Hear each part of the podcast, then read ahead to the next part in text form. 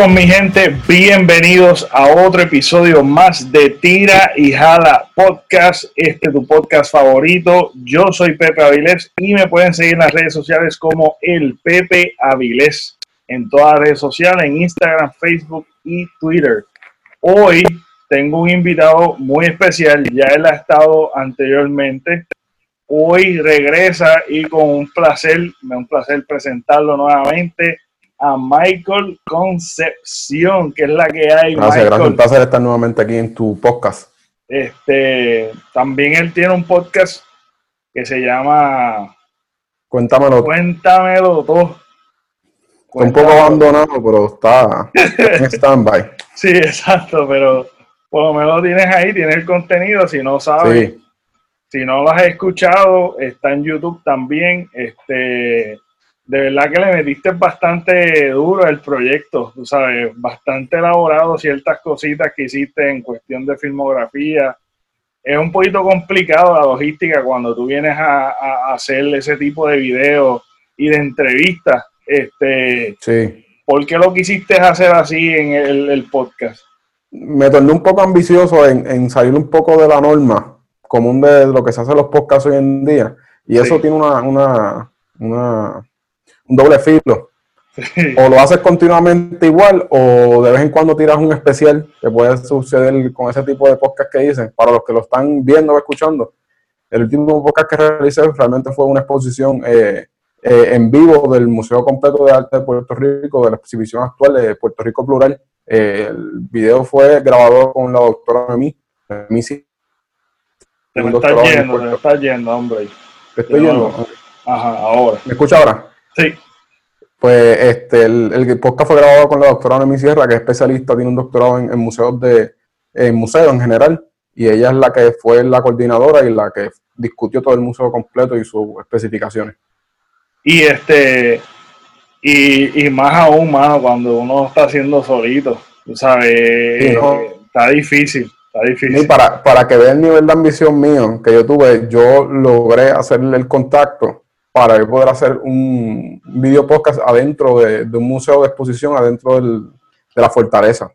Pero, como pasó el revuelo de Ricky Rosselló, pues no pude y supuestamente la, eh, la no supuestamente, ¿verdad? Yo lo digo, fue me chiste. Pues la, el servicio secreto, el, esto de que estar en cuidado, eh, conocimiento de lo que a grabar allá adentro y de ese tipo de cosas por algún altercado y se ha en stand Y desde ese entonces no he vuelto a hacer ningún diálogo con ninguna administración para volver a hacer este un podcast o video podcast, un tipo documental. Pero el que tengo pendiente es el de adentro de la, de la fortaleza.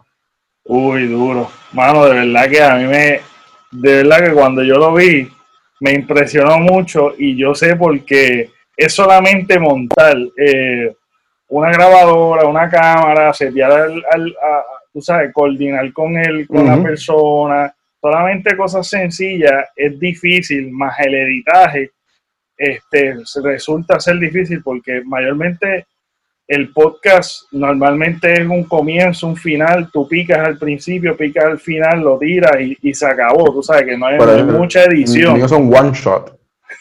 sí. Míos son one shot y da casualidad yo tengo muy buenas amistades eh, que se han prestado para hacer camarógrafos míos. Y gracias a la tecnología que hoy en día, porque tengo la cámara Osmo Pocket, eh, Osmo Pocket la mini, que ella tiene estabilizadora y es más fácil que cualquier persona lo puede grabar. Que no tengo que tener el estrés mental de que la persona está temblando o se movió porque la cámara son todas ah, Y pues, y aparte de eso, la persona que me graba constantemente tiene sus propios canales y ahora tiene todo, casi todo el equipo que, tengo yo. Y me alegro un montón.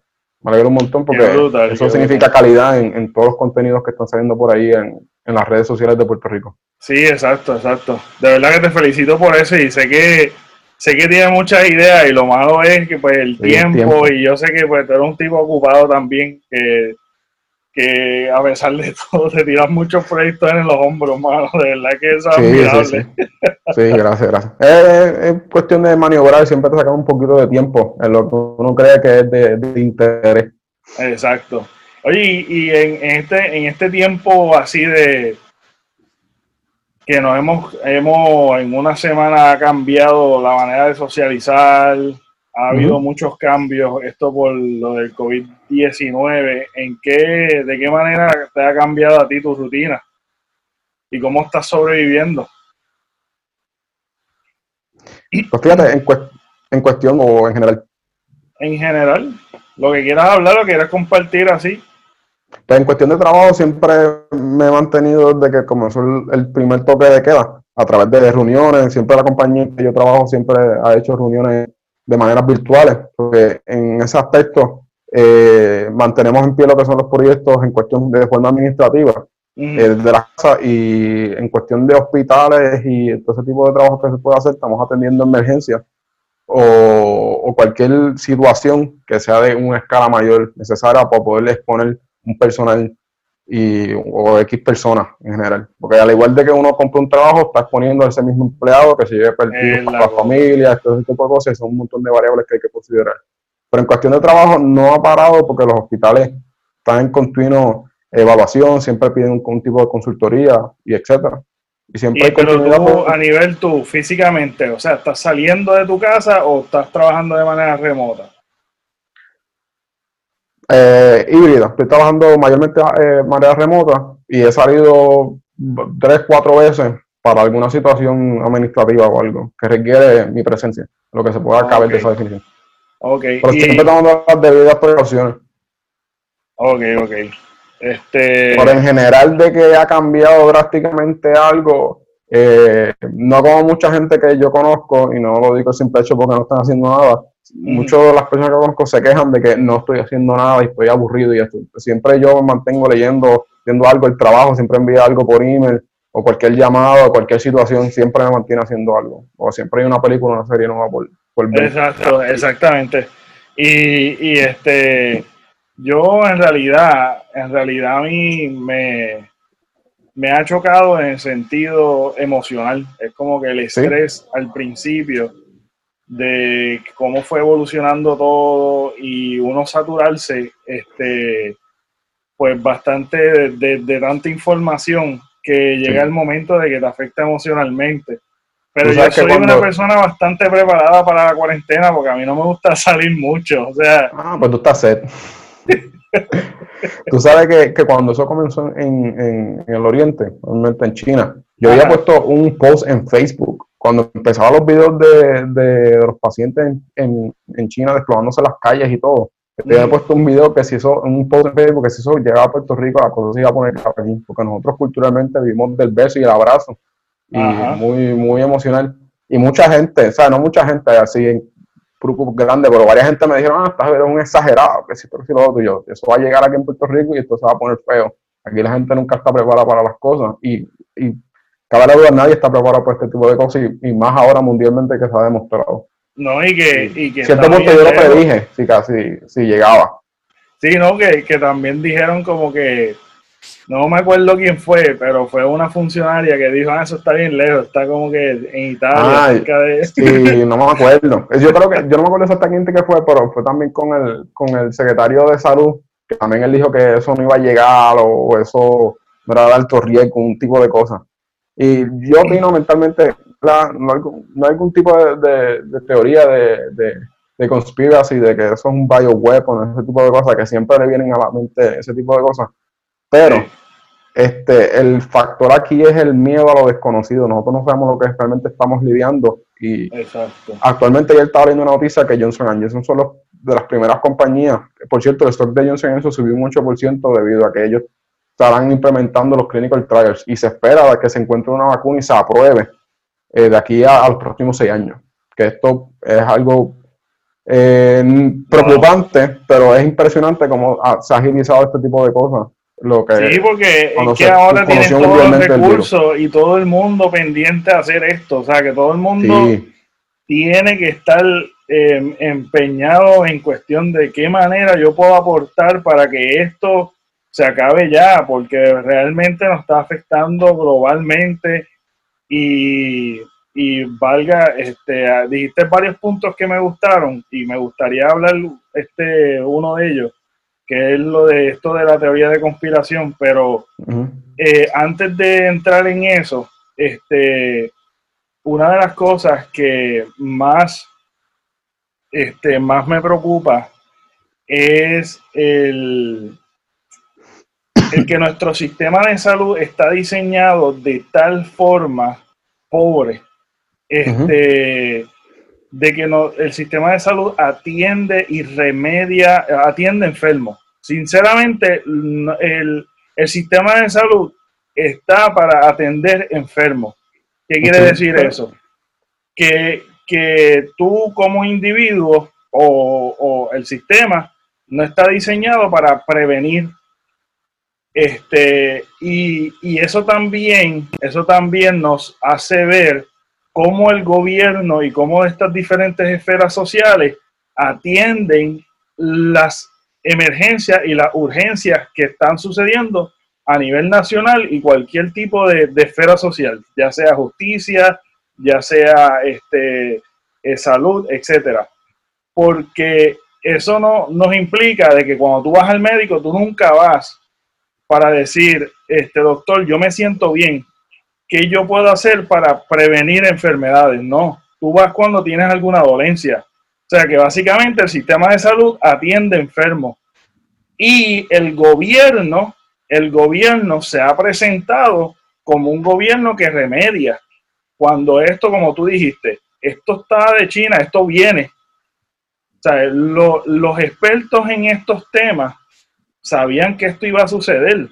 Lo más seguro que en las medidas extremas nunca, se las, nunca las tomaron por el riesgo económico y el impacto económico que puede dar, pero al fin y al cabo ¿qué fue lo que sucedió? Se regó y el impacto económico más las repercusiones de salud que está sucediendo a nivel global son absurdas porque se podía prevenir, porque esto no es un terremoto que tú no ves venir la situación, esto es algo que hubo un brote, se está regando al garete, está pasando algo en un país que se estaba anticipando y permitieron que esto se regara y ahora están remediando. Ese es el principal, yo creo que es la, la, la, espina dorsal del problema. El factor económico es algo bien importante, pero también hay que ver cómo el ser humano, a través del dinero, vamos a hablar de hospitales, porque es un tema que estoy, eh, puedo conocer un poco seguro de lo que estoy hablando pero el ser humano se, compone, se comporta a través de cosas tangibles. Y en casos de, por ejemplo, aquí en Puerto Rico, donde ese tipo de enfermedad, ese tipo de epidemia en el siglo así 21, como quien dice, porque influenza, mucha gente dice, ah, este, en el pasado gobierno de Estados Unidos, la influenza se murió millones de personas y Obama se quedó eh, como si nada y Donald Trump ahora está hecho una crisis. Eh, yo digo que esas son cosas que no se pueden comparar debido a los tiempos y el tipo de, de, propagación exponencial rápida que se dio con este tipo de, de enfermedad y también la, la complicación de la, de la política y más también las noticias. Pero es bien poco improbable, tú, por ejemplo, imagínate que Pepe Avilés es, este, supervisor de un departamento de, de un hospital y tú tienes la administración con un budget de dinero. Es bien improbable cuando no hay una situación de emergencia, tú puedes decirle, por algún estado de emergencia necesito tener tantos equipos que cuestan un dineral y la el hospital o la administración decir, mira, en estos momentos son una emergencia, cuál es algo que debe suplir a tu departamento de acuerdo a eso. Que sí deben existir protocolos de emergencia, sí deben existir en todo tipo de hospital y hay agencias que se los piden de acuerdo a la que esté evaluando dicho hospital. Pero es bien importante que luego de, este, de esta situación, que es una epidemia, eh, van a surgir un montón de departamentos y va a ser a nivel de bolles totales de un hospital o de industria, va a haber unos fondos eh, está a la izquierda para poder determinar este tipo de causas. Que es bien poco eh, probable que uno pueda predecir la, la cantidad de materiales exacta para poder necesitar en una situación como esta, es un poco improbable. Pero, porque no hay data, tú no empiezas a recopilar data para poder hacer las proyecciones cuando tú no tienes data, ¿entiendes? Ese es el tipo de cosas que tú puedes que analizar. Y, mano, esto es una época de mucha enseñanza en cuestión de niveles de procesos de hospitales, porque tú muy bien dijiste que los hospitales se tratan para tratar enfermedades, ese tipo de cosas, o si no tenemos capacidad en un hospital, se transfiere a través de una ambulancia para otro hospital, y en este caso no, no es la situación. Toda persona que tiene sus síntomas va a aparecer en el primer hospital que vea. Y el hospital tiene que tener sus debidas precauciones en cuestión de de protocolos de cuartos de aislamiento, de biosafety, de cómo maneja el hospital, ¿sabes? Eh, y algo que yo veo muy frecuente es que están, por ejemplo, en Econo, en los hospitales, que siempre tienen mucha gente tomándole temperatura a otra persona, pero la persona que está al frente tiene su, su, su equipo de protección este, actual, pero es de mayor riesgo de esa persona y o sea, no, siempre veo la misma, no la cambian para poder este, estar eh, minimizando el contacto de la persona y, hay muchas variables que se pueden medir. Pero es, bien complejo en estas situaciones, este, es cuestión de estar en cuidado y prevención y también el, la falta de conocimiento que tiene el país y también yo se lo, culpo a las personas que son del área de salud, porque yo opino, por ejemplo, no culpo directamente, pero tiene un cierto culpa que a veces el tú saber de ciertos temas te da un poco de, la, la, vertiente de poder comportarte diferente. Es decir, eso no es preocupante, eh, eso no, a veces la histeria, la gente critica la histeria, yo creo mucho en lo que es la histeria saludable de una forma de, vamos a crear un poquito de histeria, pero educativa, mira, cuídese las manos, que si esto, si lo otro. Eh, todavía yo no entiendo por qué la gente compró el papel, todo esto, la única teoría que me viene a la mente es porque a lo mejor decían con las mascarillas y la gente pensaba que con las, con las toallitas se iban a tapar la cara, por lo más probable que yo pudiera pensar. pero el ser humano es bien, bien impredecible y cómo se comporta en este tipo de cosas. Y también es, es, eso, la educación, y la gente a veces no toma esta cosa bien serio porque no lo ve a menos que sea impactado por, un, por un familiar o esto. Yo también conozco personas que están tomando sus debidas precauciones, pero le, le chocó que, mira, tengo varias amistades que les dio esto. Ustedes conocen a alguien y hasta cuando tú llegas de que conocía a X personas que te cerca ahí es que tú empiezas a prevenir y cuidarte mucho. A través de, las cosas que se hacen implantadas por el gobierno, como la ejecutiva, de que te, te encierran en tu casa, pero mucha gente no lo ve de ese tipo de cosas. Estoy encerrado. Ahora sí, por ahora que la gente eh, está viendo eh, los casos y los números, pero no era como en, China que habían videos de gente desplomándose. La crisis, eso en Puerto Rico no ha llegado. Me diga cuando. Y yo tengo un, compañero, eh, amigo mío, que estudió, conmigo en la universidad, una persona bien brillante en matemáticas. Yo creo que, estoy muy seguro. Yo sé que hizo una maestría en Mayagüez, pero no estoy seguro que siga en estadística. Yo sé que él hizo mucho estadística en su, su maestría, ahora está haciendo el doctorado en Estados Unidos. Él hizo un análisis completo, de que bien, bien grande de todas las gráficas actuales, yo creo que de usadas del Nuevo Día, del, Departamento de Salud, que están a, la luz pública en cuanto a el comportamiento exponencial de lo que son los casos. Y él pudo pronosticar mucho tiempo, de, a través del tiempo, cómo iba a crecer. Y la conclusión larguísima, él, él, especificó, yo creo que tú le diste like, no sé, él especificó que él, si como sigue comportándose esto, que va a haber sobre 500 mil casos eh, positivos en Puerto Rico y sobre un 3 punto y pico por ciento de la población muerta. Ah, es decir, como un casi un 18 mil eh, personas de, de, la muestra total que fueron contagiados. Y eso, eso es grande, ¿verdad? En cuestión de, de hoy en día que tenemos tantos procesos de, de salud establecidos, como quien dice, grandes tecnologías, y no se usan correctamente como todo, porque el ser humano tiene la, la, la, la herramienta, pero mayormente no sabe usarla. Habiendo dicho eso, ¿qué cosas, cómo, o cómo tú, cómo, tú proyectas o una hipótesis tuya propia que cuando esto se va a acabar? ¿Cuándo vamos a volver a la normalidad? Wow. Eh, mucha gente, eh, yo lo he pensado, yo lo he pensado, lo he pensado, y mucha gente, y puedo apostar, gran parte de la población se cree que cuando se termine el, toque de queda, mentalmente va a decir, ah, se acabó esto y puedo salir y hacer todo lo que me da la gana. No. Va a tener que haber un proceso continuo y va a ser lento de cuidado y mucha prevención de no estar tocando. La, culturalmente, la, eh, culturalmente Puerto Rico se va a tener que estrictamente, por fuerza, no estar saludándose de con besos ni nada de eso. Puerto Rico no sabe lo que es eso. Y yo creo que eso es algo bien importante y yo pronostico, para contestarte la pregunta, que a partir de, junio, julio, eh, se podría decir estadísticamente cómo se puede comportar una gráfica exponencial en la cuestión de propagación y eso, cómo están las cosas junio y julio. Agosto quizás, pero algo está la vertiente. En Puerto Rico hay muchas playas, la gente cuando llega el verano que le gusta hacer. Ir para la playa, estar con sus amigos, se, propaga más la situación y, y, es bien, bien limitante lo que el puertorriqueño puede hacer en sus manos. Y y es que también es difícil controlar también una, un pueblo en el sentido de que nosotros también somos pachangueros, nos gusta este, estar aglomerado, como tú bien dices, y yo creo que esto es más bien los latinos, somos así, somos una, somos una, los latinos nos gusta mucho, nuestra prioridad en cuestión de familia, la familiaridad, el estar congregándose, este, el estar abrazándose y besuqueándose, y las fiestas, etcétera.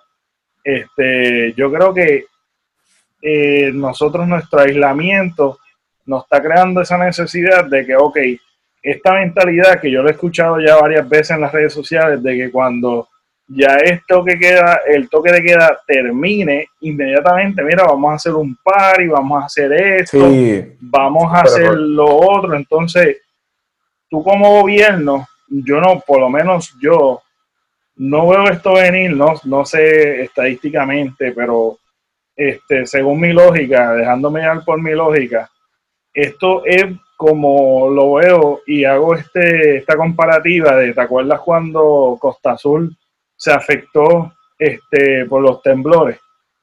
Que se fue la luz por gran, gran parte en Puerto Rico y después fueron prendiendo poco a poco, fueron, fue poniendo a funcionar de nuevo la, planta y fue sector por sector prendiendo a ver cuánto aguantaba este, la planta. Así mismo yo me imagino, como que eh, nosotros socialmente, eh, para que las cosas vuelvan a correr normalmente, van a ver como que, ok, esto no es necesario, las escuelas no es necesario que se aglomeren pues, y se pueden mantener remotas, pues ok, vamos a mantener estos remotos necesitamos mecánicos para cosas de emergencia, ok, esto va a ser regulado por esto, tú sabes, va, a ser poco a poco, paulatinamente, un, un, introducir a una nueva realidad que se puede proyectar, ya sea, ya sea como tú dices, este, y puedo, puedo, yo sé que tú eres una persona brillante y estás rodeado de gente brillante,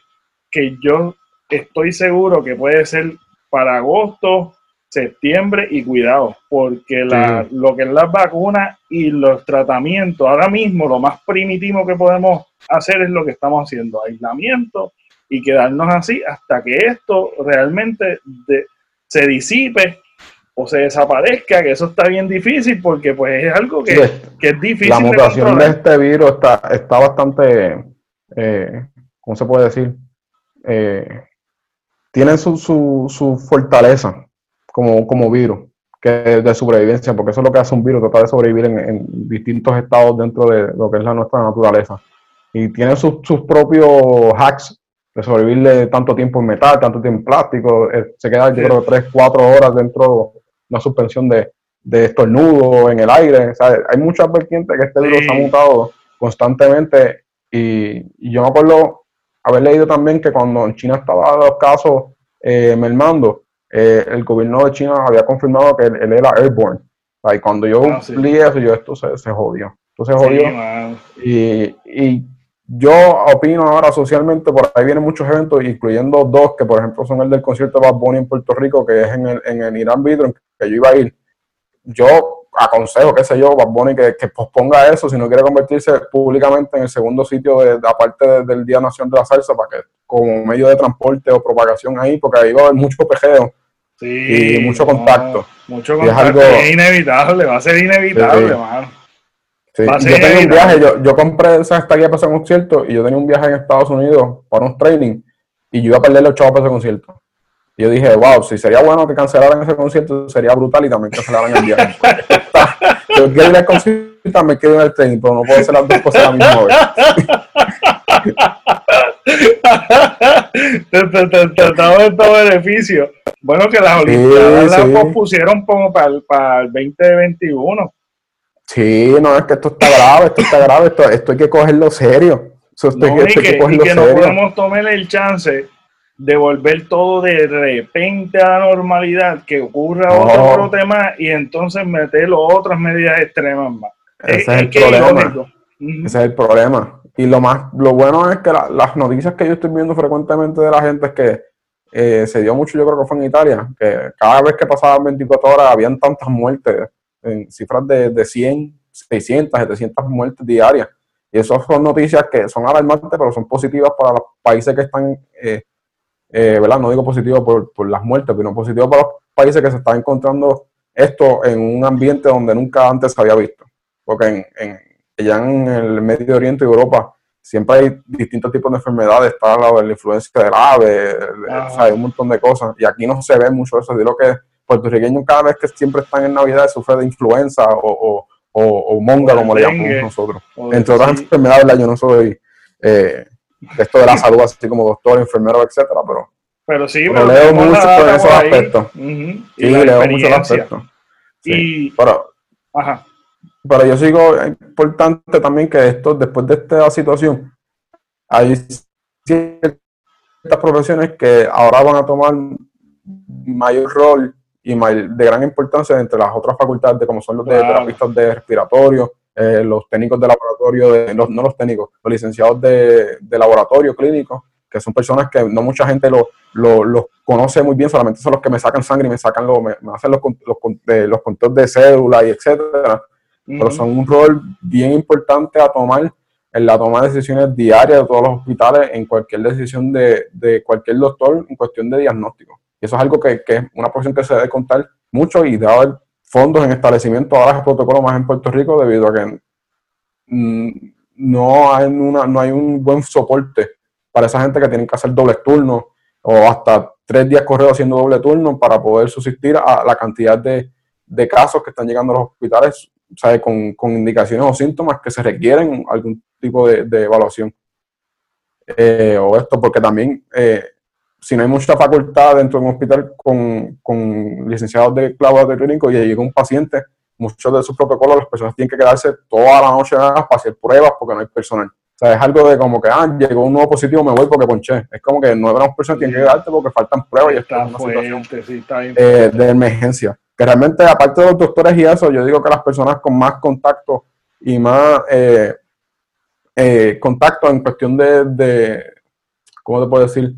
Probabilidad de poder contagiarse si no llevan las medidas necesarias, los materiales continuos de que deben de saber, de que no deben saberlo como que cada cambiar los guantes, cambiar la bata, no usarla diariamente, eso envuelve en gasto y a veces actualmente, como están las cosas, no están llegando las cosas a Puerto Rico, ese sí. tipo de cosas son cosas que se deben contemplar. En, en New York hay un, están pidiendo sí. a gritos sí, eh, cosas, y imagínate nosotros que estamos bastante big ocean, o sea, hay un big ocean, este que está difícil también, que, que es en mismo, en mismo Estados Unidos y está bien difícil la situación. Imagínate nosotros si nos ponemos, si estuviéramos pasando una crisis como, como lo que está pasando en otros estados, en otras partes del mundo. Una de las sí, cosas no. que quería hablar también era como que en medio de esto, en medio de la necesidad, siempre está la innovación.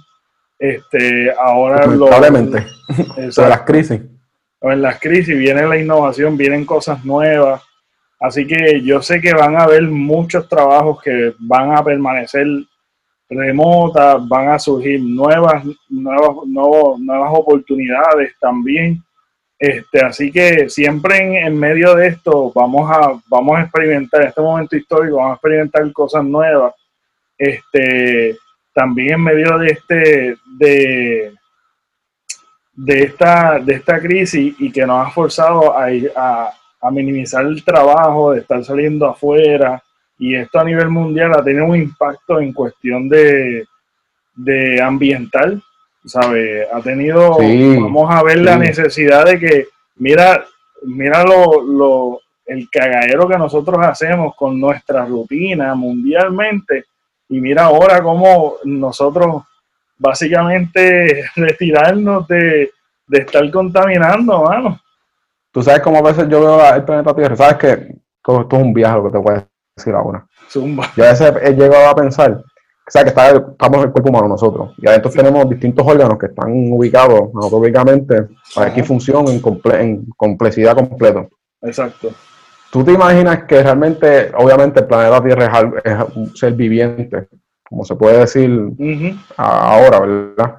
Y están los, los, los países puestos aquí. Eso yo lo veo como si fuesen órganos, lo que está dentro de nosotros, que el corazón está aquí, esto sí, otro. Y nosotros somos eso, las células que están adentro. yo siempre dicho, coño, ¿será cierto que como que la misma naturaleza creó esto, la misma naturaleza? Como en forma de, combatir una infección que somos nosotros porque le hemos causado cosas, porque ella misma, antes ha salido videos y fotos de, de cómo la, la, contaminación en China, yo creo que a la semana estaba casi eh, limpia en cuestión de, de los distintos eh, análisis que habían hecho a través del espacio o algo así, yo había visto en NASA o algo así, una foto. Y en Venecia se logró ver las aguas este, cristalinas, como entre palabras, en comparación con lo que ellos ven diariamente con la, con la contaminación de los barcos. A veces yo veo así que como que la misma naturaleza, viéndome en un viaje, creó esto como método, método de, de Thanos para erradicar lo que es la población masiva que, está creciendo exponencialmente. Sí, no, y que también, este, yo, fíjate, yo concuerdo contigo, mano, porque yo me pongo a pensar y es como que nosotros estamos viendo como que esto es un virus que nos está atacando, pero tal vez si nosotros somos el virus realmente aquí, que no es el virus, es otra cosa. Realmente nosotros somos el virus que estamos jodiendo tanto el planeta que, sí, claro. son anticuerpos que nos están matando a nosotros. Sí, no, nosotros tenemos que tener nuestro rumbo y hacer nuestra, nuestro tipo de contaminación que es mala, pero es necesaria por, los procesos industriales que ya existen en Puerto Rico y a nivel mundial, porque ya que mandar ya hay, ya hay vuelos, ya hay contaminación, pero debemos bajarle un poco. y esto va a ser peor porque tú sabes que Money Talks y los, stocks bajaron y todo ese tipo de cosas, cuando esto se normalice de verdad, la gente va, por el dinero que pasó mensual, que no hizo nada, esto va a coger el doble de, el tren va a coger el doble de velocidad. Sí. O sea, que esto no es, esto es como que pedimos tanto dinero, tanto X tiempo por esto del coronavirus, ahora tenemos que meterle tiempo, en las vacaciones no usemos porque los necesitamos, o sea, que esto, esto es algo que eh, por eso es que es bien importante saber nosotros como ser humano, eh, poder identificar lo que es lo justo y lo necesario. Cuando los procesos de ambición se entran en, las cosas, ahí es cuando uno no considera eh, las, variables que pueden intervenir con eso. Por eso es que es bien importante lo que son los procesos límbicos. Los procesos límbicos son cuando el cerebro, cuando a ti te da un enojo bien brutal, que tú no piensas, o tú no estás pensando en ciertos factores porque estás aislado de un pensamiento o algo, esos son los procesos límbicos. Y eh, va, a suceder mucho económicamente, muchos procesos límbicos en cuestión de eso. Y vamos a olvidar todo lo que hemos luchado como, como especie a nivel mundial de poder erradicar, como quien dice, o estabilizar, porque ya el virus existe. No, no de forma que cuando se estabilice, ah, se desapareció. No, ya el virus existe. Pero es cuestión de prevención y, control y mucho cuidado en cuestión en, en, fluidos, en todo ese tipo de cosas de, de intercambio fluido. Porque a haber, esto va a seguir y es algo de una nueva virus con una prevención que hay que tener cuidado, incluyendo las que están todo el resto del año igual y mucha gente no se cuida. Debería coger una porción, fíjate, tú sabes que este, deberían coger una porción del calendario y hacer cuarentena, hacer como que un detox, ok, vamos a... Sí, dejarle de, viaje, claro, claro. Mano, eso sería el mismo genial el mismo cuerpo anatómicamente, cuando tú tienes el desgaste físico, te pide descanso. y nosotros como especie no descansamos. Vamos a ver 24 horas porque desde que está desde que están las redes sociales, los celulares, nuestra sociedad, incluyendo los adultos que nos estamos adaptando y los bebés que están haciendo hoy en día, están constantemente en necesidad de cosas nuevas, cosas nuevas, cosas rápidas. Me aburrí, quiero otra cosa. Eso es lo que está pasando. Antes no estábamos con que me aburrí, voy para tal cosa, espero con paciencia. No, ahora podemos tener, queremos sí, muy rápido sí. adrenalina social, de que salió un tema nuevo, ejemplo, un tema nuevo de canción, no me gustó esto, ¿cuándo va a soltar el próximo artista la canción? no, damos un espacio. Y eso es algo bien importante que tenemos que aplicarlo en todo, todo lo que está sucediendo a través mundial.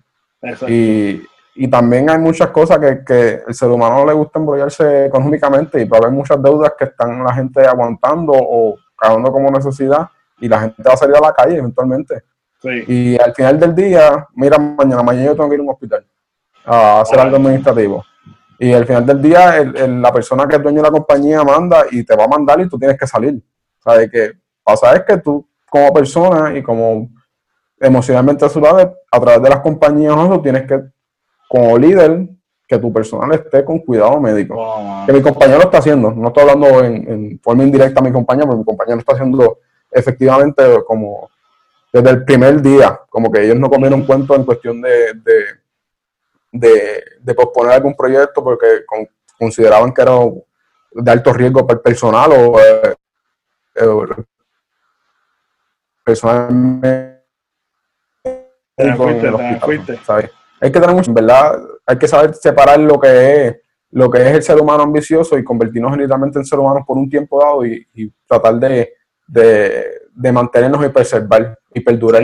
porque nuestra especie tiene como un delirio, un delirio increíble de poder perdurar como especie. es algo como, toda especie hace eso. Tú sabes que, tú sabes que eso incluye también los coyotes. Tú sabes que los coyotes desde, lo han tratado de, extinguir a, a propósitamente a través de los años, yo creo que fue en los 60 o en los 20, una cosa así, que el mismo gobierno hicieron una ley para poder matarlo y extinguir la especie, pero los coyotes es un tipo de especie que es bastante, geológicamente, no geológicamente, este, ay Dios mío, natural, este, por selección natural es bien inteligente, es bien inteligente.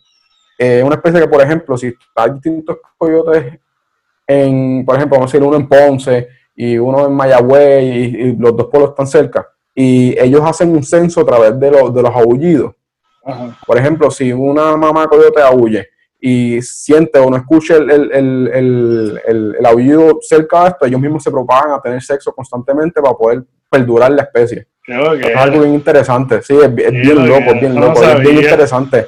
No han, tratado de matarlo y ahora ya hay leyes de que ya no pueden ninguna especie extinguirla a propósito. Pero es un tipo de especie que se ha adaptado constantemente a lo que son las necesidades de los humanos actualmente a nivel global como que se han visto hasta coyotes. Los coyotes normalmente son especies que este, eh, cazan durante la noche. Y a través de nosotros, nosotros siempre estamos despiertos y ellos se han adaptado a poder cazar de día, de noche y hasta hay fotos de coyotes en, áreas urbanas que eso nunca se ve. Ellos se adaptan a todo y por eso esa, esa, esa especie literalmente no, no muere. Ellos mismos se propagan, ellos mismos hacen todo. Y yo creo que, sí, yo me sorprendí mucho de eso con lo del aullido. Como que si no escuchan el aullido, ellos mismos se propagan, automáticamente empiezan a tener sexo para poder propagarse rápido. Sí, eso está bien loco. Y la gente se, el gobierno que yo creo que fue, estoy muy seguro que era los 60, se volvía bien molesto porque pasó tiempo, este, estaba el ganado mucho, que si esto, que si lo otro, y los coyotes comen lo que sea. Solamente han habido yo creo que dos casos de, de ataque de coyotes a, a, humanos, pero es porque son coyotes mezclados con, con lobos. Y con ese tipo de oh. cosas, los lobos están anatómicamente funcionan distinto en cuestión de lo que es, son procesos de, de fight or flight. Ajá, exacto. Eh, y esos son los casos que se ha dado. Pero, por ejemplo, se aconseja, si todo caso, imagínate que tú y yo estamos viviendo en Bayamón y hay una población X de coyotes, se aconseja que si tú como ser humano o, como población que está viendo en X área, ves ciertos coyotes, no, no ahuyentarlos ni, ni tratar de matarlos, porque si ese coyote que está presente al lado tuyo en esa área se adaptó a ti y no te está atacando, es más, es mayor, estadísticamente es mejor tenerlo a él que matarlo y que venga otro coyote que no está adaptado a ti, puede causar, por ejemplo, eh, que te mata a tu hijo, porque matan bebés, pueden coger bebés y ellos comen lo que sea. Wow. Eh, eso es el tipo de cosas. Porque hay que ser un poco como un coyote y poder eh, inteligentemente poder perdurar la especie sin poder dañar el ambiente que eso es lo que está haciendo el coyote, que no, no, no entra en estados procesos límbicos alterados para poder decir, no, yo lo quiero de esta manera. Ellos se adaptan, básicamente. Y tenemos que estar en cuenta que nosotros estamos viviendo en el planeta Tierra, no, no, no el planeta Tierra viviendo en nosotros. Es la cosa, es la cosa.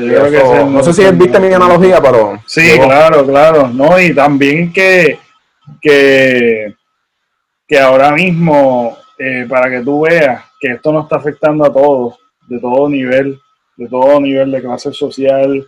Y ahora todos nos parecemos, tú sabes, ahora esto es la prioridad, pero con todo y esa, a pesar de la emergencia, como nosotros también estamos tan este, programados a tener como prioridad la economía, que yo sé que la economía es parte de todo esto, que es muy importante, etcétera, etcétera, pero al fin y al cabo ese es el valor que nosotros le hemos puesto y le hemos elevado a tal grado de que hemos resistido por hacer unos cambios para prevenir este, simplemente por el miedo de lo económico, de esto, de esta cosa que es bien superficial, a la vez que tú lo comparas, a la vez que tú lo comparas con la vida, con la vida de, de los seres humanos. Y, y, eso es algo que seguirá existiendo, porque el ser humano, incluyéndome a mí y a, ti también, y a mí, siempre tenemos un, un, afán de querer validar a otras personas cuando no nos lo están pidiendo. Y eso es algo que mucha gente tiene que aprender a no hacerlo. Exactamente. yo, yo lo sé, pero es bien difícil aplicarlo a eso. A veces uno quiere probar tantas cosas, X cosas que a veces uno mentalmente dice, me es justo y necesario tener tanta cosa, tanta esto, hacer esto por esto. Eh, a veces uno mentalmente se, se pone escenarios mentales que solamente uno mismo se los pone, no la gente. se, limita a uno mismo. Sí, no es cuestión de limitarse, es cuestión de, de, que uno crea sus propios monólogos. Y no está visualizando bien lo que realmente se importa. No sé si me están entendiendo lo que quiero decir. Sí, sí, sí. Sí, hay muy poca gente en este mundo como que no, no le interesa ciertos aspectos, ciertas, qué sé yo, como que si están conforme con X profesión y no quieren ese proceso de ambición no saludable, muy poca gente, este, o sea, mucha gente lo tiene y poca gente tiene lo que es ambición saludable, como que, ah, yo estoy bien aquí, quiero expandirme ciertas áreas, ser fuerte en ciertas áreas, expandirme otras áreas, pero quiero, no, vamos más, más, más, más y esto, porque quiero aquí dinero, que quiero lo otro. Y es bien difícil, es bien difícil. Pues cada día sale algo más que te gusta, entre más amistades uno tiene o, como tu, tu, trabajo sigue ampliando otros ciclos de amistades tú, tú conoces y es bien importante tú saber qué amistad te va a influir en cuestión de que quiero esto. Te lo digo porque, por ejemplo, la clásica en Puerto Rico, este, cuando estás en el ambiente, ah, quiero bote, ahí empiezan los dineros. Quiero X locos. Entonces Puerto Rico va un afán de, tener y tener y tener y tener, y cuando al fin de cuentas no es tan no es tan necesario como quien dice, y eso es algo que tenemos que aprender, porque esas obligaciones que estoy diciendo para llevar al punto final es lo que nos va a llevar al final, cuando se acabe el toque de queda, a ir trabajando y seguir propagando esta, esta enfermedad, que es lo que está pasando. Exactamente. Y, y, y por, cierto, los hombres son más propensos que las mujeres. ¿Tú sabías eso? ¿De qué? ¿Propenso de qué? Coronavirus. ¿De verdad? No sabía eso. Sí. Fíjate, no me había dado este, cuenta. Yo leí una noticia en CDC. Yo leí una noticia del CDC que la forma en que el virus, el virus sabe interactuar con el cuerpo para hacer la afinidad y poder tú decir si entiendo, tengo los síntomas. Eh, en cuestión de eso, los cromosomas del, del de o sea, X, X, Y, eso. Es más el, el, virus con el, el, del hombre. Yo creo que por 10% distintos somos más propensos que las mujeres. Solo leí en el CDC, por si alguien no me cree.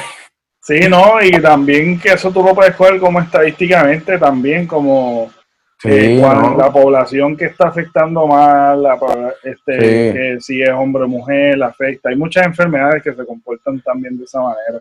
Sí, pero es bien importante, yo, sigo hablando así, pero son cosas que me la mente, bien importante, ahora estas cosas, las personas que son gerentes o supervisores de áreas de salud o X cosas que envuelve esto, es bien importante que ahora eh, tú como supervisor o gerente tomes la, el tiempito que te está dando la cuarentena o, el tiempo que, te dé la cuarentena para poder hacer un análisis tú poder probarle al jefe que está más arriba de ti la necesidad que hay en tu departamento o X cosas o que necesitas tantos personales en, esta área de lo que son de la salud. Es algo bien importante que no se debe considerar aparte de, de por ejemplo, budgets.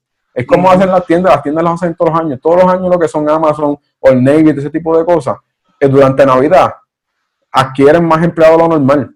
Y después cuando termine la temporada, votan a los que tienen que votar o es un contrato de tantas cosas. Hay que, nosotros como supervisores de la salud tenemos que estar constantemente analizando ese tipo de mercado o ese tipo de, de X emergencia que pueda surgir y cómo vamos a actuar respecto a eso. Sí, claro. Porque si tú no sabes hacer ese tipo de cosas, ¿cómo tú puedes contabilizar la cantidad de materiales?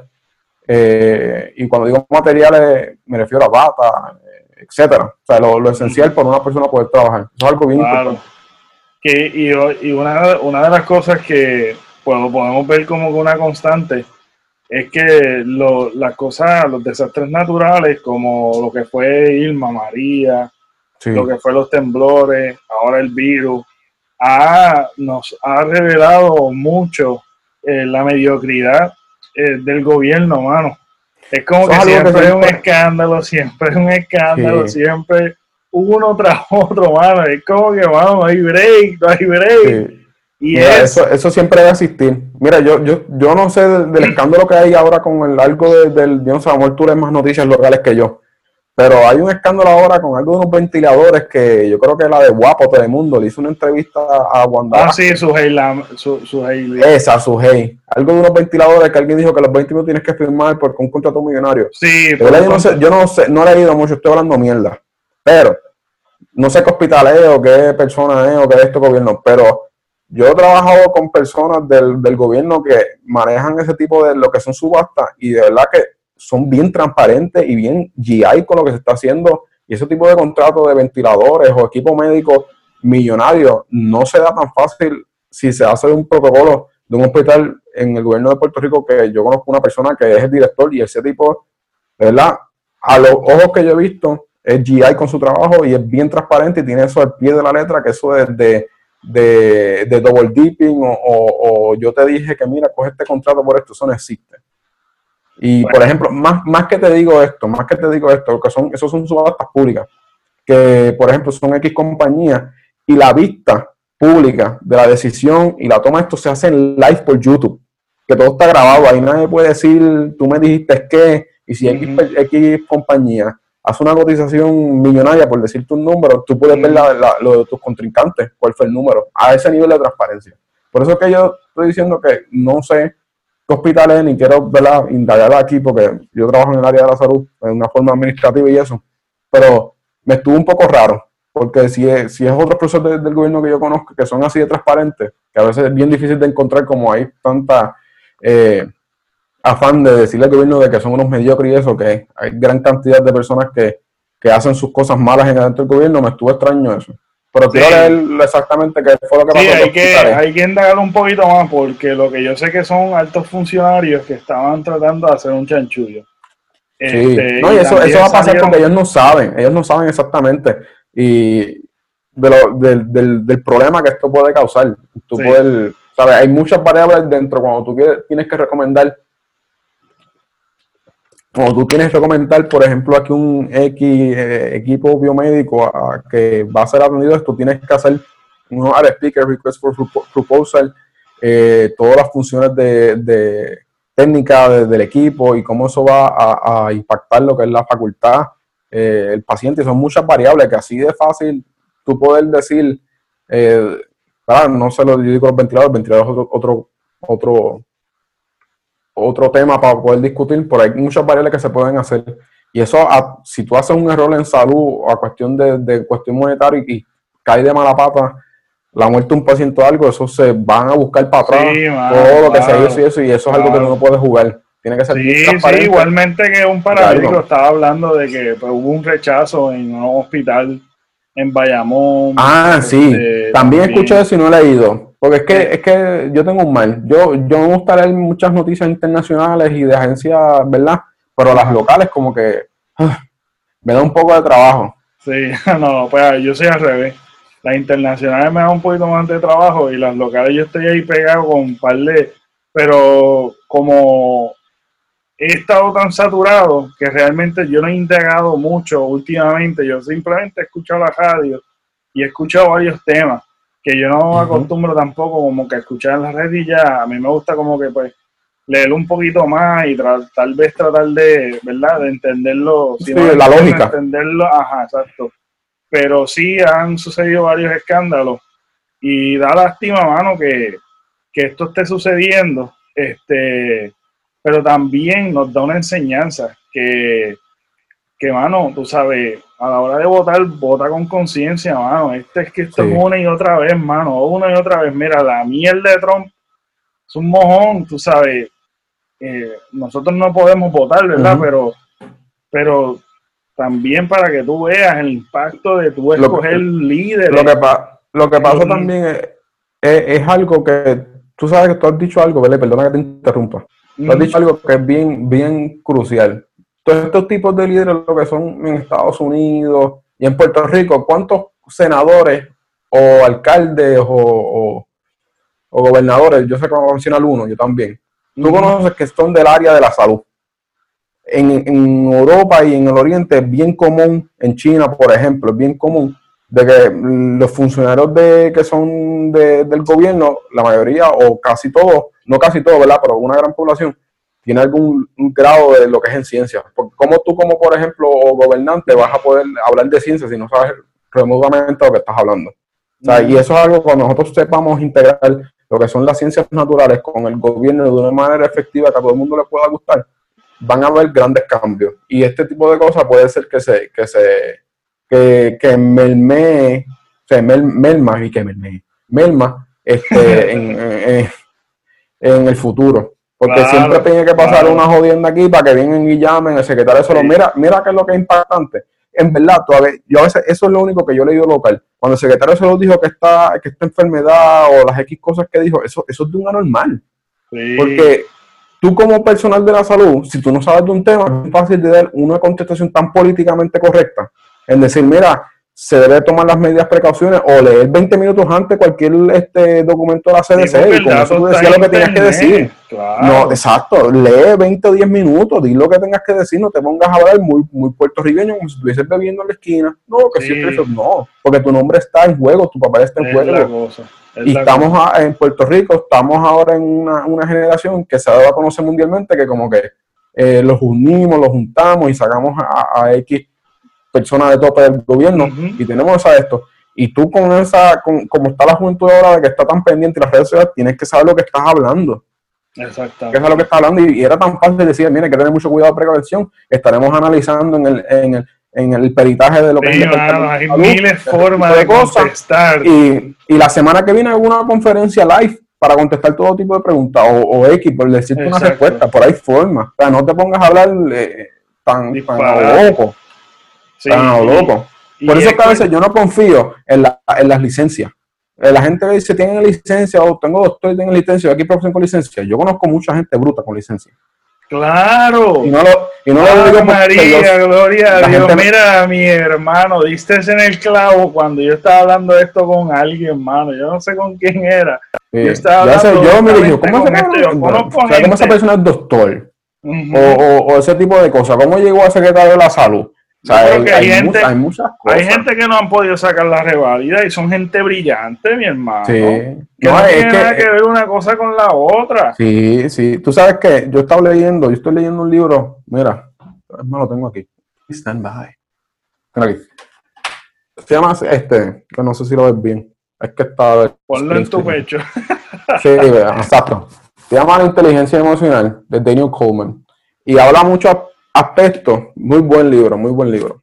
Este, habla de muchos aspectos de lo que son de ese tipo de, inteligencia emocional que afecta a las personas que realmente son inteligentes. Y yo, hay muchos estudios ahí científicos de, en psicología clínica de que prueban de cómo la educación a, través de, por ejemplo, lo que son los padres eh, con los niños y, los miedos que le transmite, cómo afecta ese tipo de cosas en lo que son eh, exámenes, licencia o qué tipo de, de, de, tipos de inteligencia hay que actualmente no son considerados los exámenes de que son estandarizados. Ese tipo de cosas envuelve eso y a veces mucha gente actualmente, ah, no tienes X licencia. Está bien, no la tienes, porque es bien importante tener licencia. Es un arma de doble filo como he vivido yo. Eso te valida de que tienes X conocimiento, X área y eres, te pone en mejor posición eh, profesional que otras personas que no la tienen. Pero si estás en el área porque hay profesiones que te permiten hacer función, eh, por ejemplo, de, de, la profesión, estando bajo cargo de una persona con licencia. Date a conocer de una manera eh, íntegra y exponiendo tu inteligencia a lo que tú consigues la licencia. Pero hay que tener muy, muy buena consideración de que las personas que no tienen las licencias o porque han cogido los exámenes, digo, y han fallado, no es porque sea bruto, es que, por ejemplo, son personas que se ponen muy nerviosos o, cuando son ese tipo de, situación que es bien tensa, la mente se nubla y por eso le llaman los procesos límbicos. La gente se nubla y eso la habilita, inhabilita a poder ser satisfactorio y X Y se ha puesto en consideración, eh, a través de Filo está, de que las personas que son más negativas o dicen empezando estudiando algo, voy a hacer mal en esto, ya se está poniendo cosas en la mente, entonces la mente no va a trabajar correctamente. Está probado, ah, este, psicológicamente hablando clínico, de que las personas cuando están de mal humor o en estrés, la parte cognitiva del cerebro, cognitiva del cerebro no funciona correctamente. y por esos procesos hay poca gente que saben tener una buena inteligencia emocional en cuestión de, poder separar el task al instante con lo que está pasando a su alrededor para poder eh, ser positivo. Y eso es bien importante. Entonces, la, psicología lo, lo caracteriza como el flujo. Cuando tú puedes llegar a lo que es el flujo, el flujo es cuando tú estás, imagínate viendo una película que lo que tú pierdes tiempo y espacio, lo que tú estás, está pasando a tu alrededor y estás concentrado en eso, tienes que saber cómo llegar a eso. Cuando tú no sabes llegar a eso, es que algún proceso o algo te está distrayendo. Es bien difícil para las personas que están llegando hoy en día, que hay tantas cosas, tanto iPhone, tanto iPad, tanta cosas. Que es bien difícil, es bien difícil. Hay mucho, mucho ruido alrededor. no lo digo por mí, eh, eh, yo digo en general porque yo pienso, yo soy bastante mm, objetivo en cuestión de cosas, de otras cosas, ¿entiendes? Que lo, lo, lo, pienso y lo considero cuando la gente habla de, de una forma, o sea, que no, no es correcta. Y me molesta cuando son gente que tienen licencia, hacen aperrosidades, piensa las cosas. es cuestión tan fácil de, fucking leer. sí, estaba. No lo digo arrogante. Cogí el, teléfono, cogí el teléfono a propósito que quería coger y antes que se me olvidara y ponerlo en mi lista de Amazon de porque estoy leyendo libros. Sí. Este, porque una de las metas que yo dije contra mano, ¿sabes? Yo le, yo le he bajado un poquito a la lectura este... No lo parece por tu background. pues yo dije, pues déjame, déjame ponerlo porque si no se me olvida y tengo parle, parle ya, me he organizado. Una de las cosas que he puesto una visión, he puesto como que ciertas cosas que quiero lograr. Y pues nada, estoy en eso también, como que trabajando esa área también, como que la he descuidado. Hay un, punto que tú me pusiste en la lista de, de la soledad que, yo pienso de la soledad. Eh, yo soy una, yo soy una persona, yo soy hijo único. Y, ¿verdad? Y estoy acostumbrado, como que dice, a estar solo. En ciertos puntos. Me tengo muchas cosas por entretenerme. O sea, me busco las maneras. Pero hay un tipo de soledad que es la emocional. Que mucha gente no, no, lo ve así. El estar solo realmente no es como que estoy solo y me gusta estar solo en mi casa, como lo ponen en Facebook. Cuando amas la soledad, nunca la vas a dejar. Hay muchos frases así.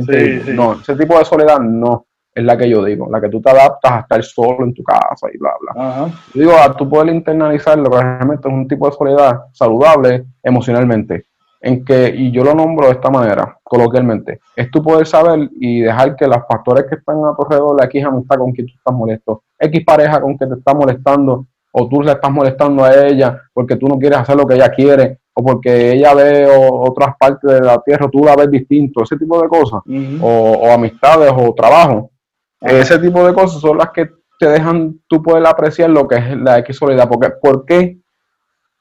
¿Por qué? Porque cuando tú estás solo, o eh, tú cuando tú piensas internamente de ti, como que, ¿qué es lo último que, que en tu pensamiento? Y tú empiezas a maquineo y maquineo y maquineo, ahí es cuando tú llamas la soledad. La soledad me siento solo, porque esto no es eso es porque hay otros factores que te están interrumpiendo, tienes que saber identificarlo para poder cómo atacarlo, o darle la importancia que tú seas, o decirle maduramente, porque mucha gente masoquista. Eh, mucha gente masoquista, y me incluyo yo también, como cualquier otra persona. hay ciertas cosas que uno no, no, suelta, y hay que saber cómo soltarlas, para poder estar en un ambiente que tú puedas estar contigo mismo tranquilo. Y un tema bien común que la gente, y no lo digo por algo personal ni que estoy pasando por algo personal, no. Pero un tema que mucha gente tiende a ser muy empático y entender la situación de la soledad es a través de, los conflictos de, relaciones. Porque es algo que todo el mundo eh, en X tiempo no experimenta. No, no puede decir estoy la soledad laboralmente, no. Es cuestión de que tengo X amigos, tengo X, X personas y así la gente coge empático y dice, ah, yo pasé por esto, haz esto porque lo otro. Y a veces hasta con una buena amistad es suficiente que tú puedes sentir cómodo. Claro, no, pero que también es como que tenemos un miedo a estar con nosotros mismos, mano. Sí. No sabemos estar con nosotros. Sabemos resolver los problemas de los demás, pero no los, no los nuestros. Es la cosa, es la cosa. Entonces, el pasar tiempo contigo, el no, el no saber cómo lidiar con tus pensamientos, porque muchas veces cuando estamos más callados es cuando más ruidos tenemos en nuestra cabeza. Por eso es que nos entretenemos, por eso es que nos entretenemos y buscamos estar siempre con alguien. Y tú, tú ves que, que estamos como que todo el tiempo como que buscando aglomerarnos con la gente. Ahora en este tiempo que estamos solos, obligados a estar solos, este, sabemos que, mira, con la persona que tú vives, realmente tú estás sobreviviendo, no estás conviviendo si no, si no te llevas bien, mano, no, nunca pudiste, tuviste el tiempo de poder, saber, tener una sana convivencia y ahora te estás arrancando los pelos. ¿sabes? si estás solo y no puedes estar solo, mano, es que nunca aprendiste a estar solo y es, a veces tú no te das cuenta hasta que eso pasa. Tú sabes, pasa una, una crisis en tu vida y que tú dices, anda, siguiente yo no sé lo que es tal. Y, y hay que poder saber identificar esos errores o esos pensamientos, porque hay personas que meten la pata. Pues lo digo a veces que quedan preñados o algo así, y eso se complica más la cosa. Cuando tú estás, tienes un hijo o vas a próximamente tener un hijo, esos procesos de soledad y de problemas mentales con contigo mismo, eso tienes que atacarlo rápido porque no puedes huir, a menos que quieras pagar pensión. Pero, mientras ese tipo de cosas sea útil, tú puedes identificarlo y que no te afecte exactamente tus procesos, y vuelvo a trabajar la validación. Uno busca mucha validación de otras personas que a veces no, no, es necesario, como que no es necesario. Es cuestión de uno saber cómo uno llega a querer estar contento. Si Tú sabes que yo estaba viendo los otros días un episodio de House. House. Sí, se acuerda. A mí, me gusta escucharlo de fondo a veces mientras hago cosas. Y a mí nunca se me olvidar, porque es de los primeros. He visto esa serie, yo creo que ya dos veces. Pero hay una serie que, hay un episodio que es de un trompetista, él, es para, paralítico. Puede cambiar. Y él a través del episodio, él, él, él firma el documento de no resucitación.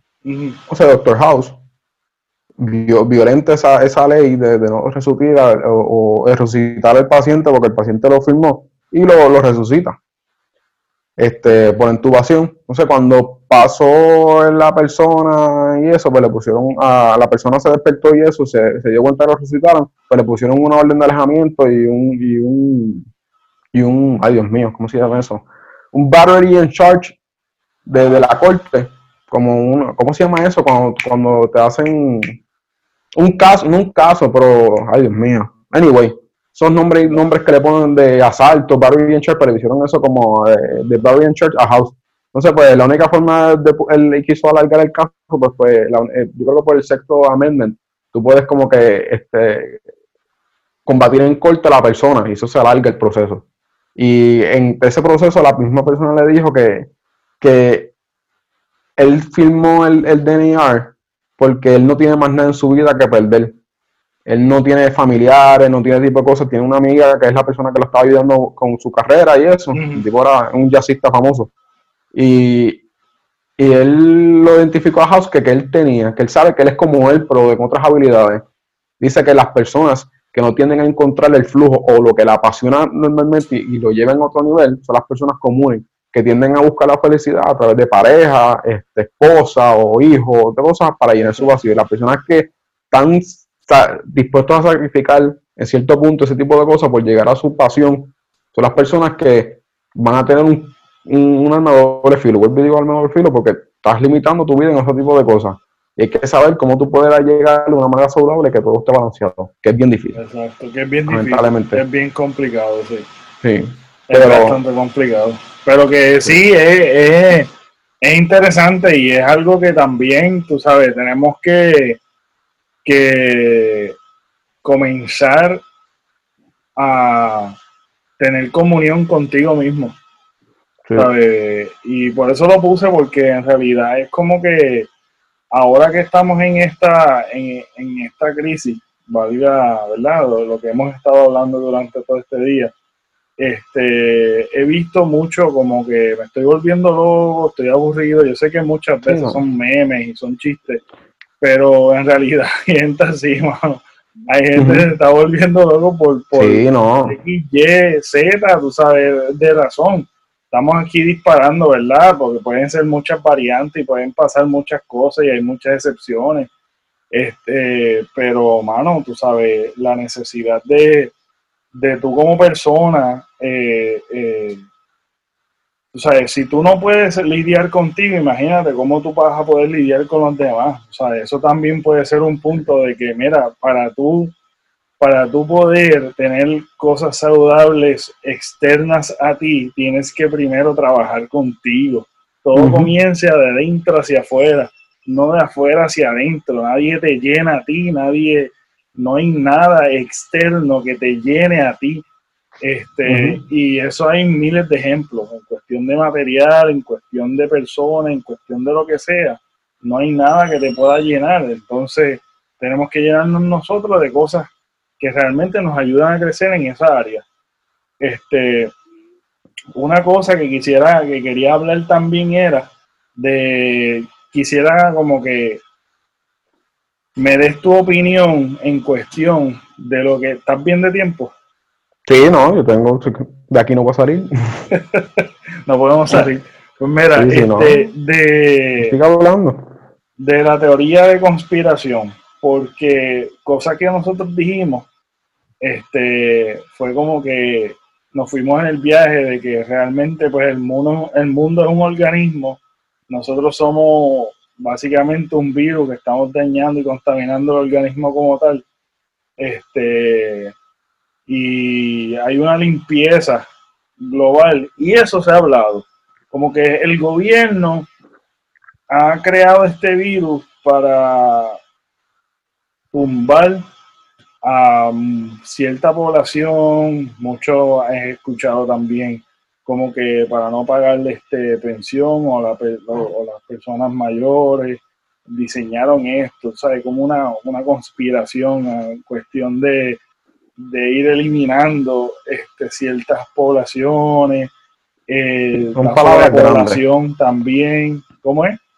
Que son palabras grandes, siempre van a surgir, pienso yo, siempre van a surgir. Y, este, y en cierta manera como que han habido, siempre que hay eventos así sobresalientes, eh, como que siempre cae una, una hipótesis o una teoría que, o sea, de, conspiración, valga la redundancia, de, de, un evento que está sucediendo. Entonces quisiera saber qué es tu opinión como tal de, de esto de, de las cosas que se hablan en eventos así como estos que estamos pasando. Pues fíjate, yo me acuerdo haber leído hace tiempo, hace tiempo, un libro que se llamaba, yo creo que Epidemic, algo así un libro, te puedo, enviar el, título después, que eh, en estos casos que se han, habido propagaciones de, de, X virus o X propagación en general, cómo el gobierno se, se comporta en este tipo de cosas. Eh, la que todos sabemos y, cómo surgió esto a través de los web markets, que son los web markets donde ese tipo de se da mucho en el oriente, eh, donde tú caminas y ves un montón de, de, como una plaza de mercado y ves un montón de jaulas con distintos animales exóticos a través de uno al lado de otro. Eh, y no digo conspiracy en cuestión de que alguien lo crea, porque lo veo muy poco improbable, porque es un tipo de coro, un tipo de virus, hablando del actual, que los primos de él se han comportado de la distinta manera en cómo surgieron. O sea, a través de las distintas mutaciones que se han dado. O sea, que ese punto de que alguien lo creó, lo, lo, lo elimino. Lo que sí puedo eh, argumentar es cómo el gobierno se comporta a través de eso.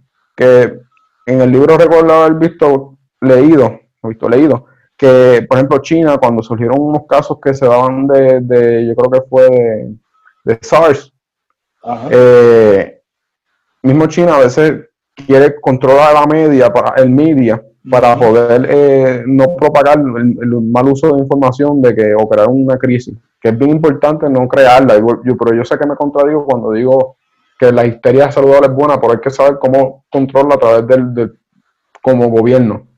Y yo digo que se puede, haber, se puede surgir un tipo de conspiracy en cuestión de cómo el gobierno maneja las cosas.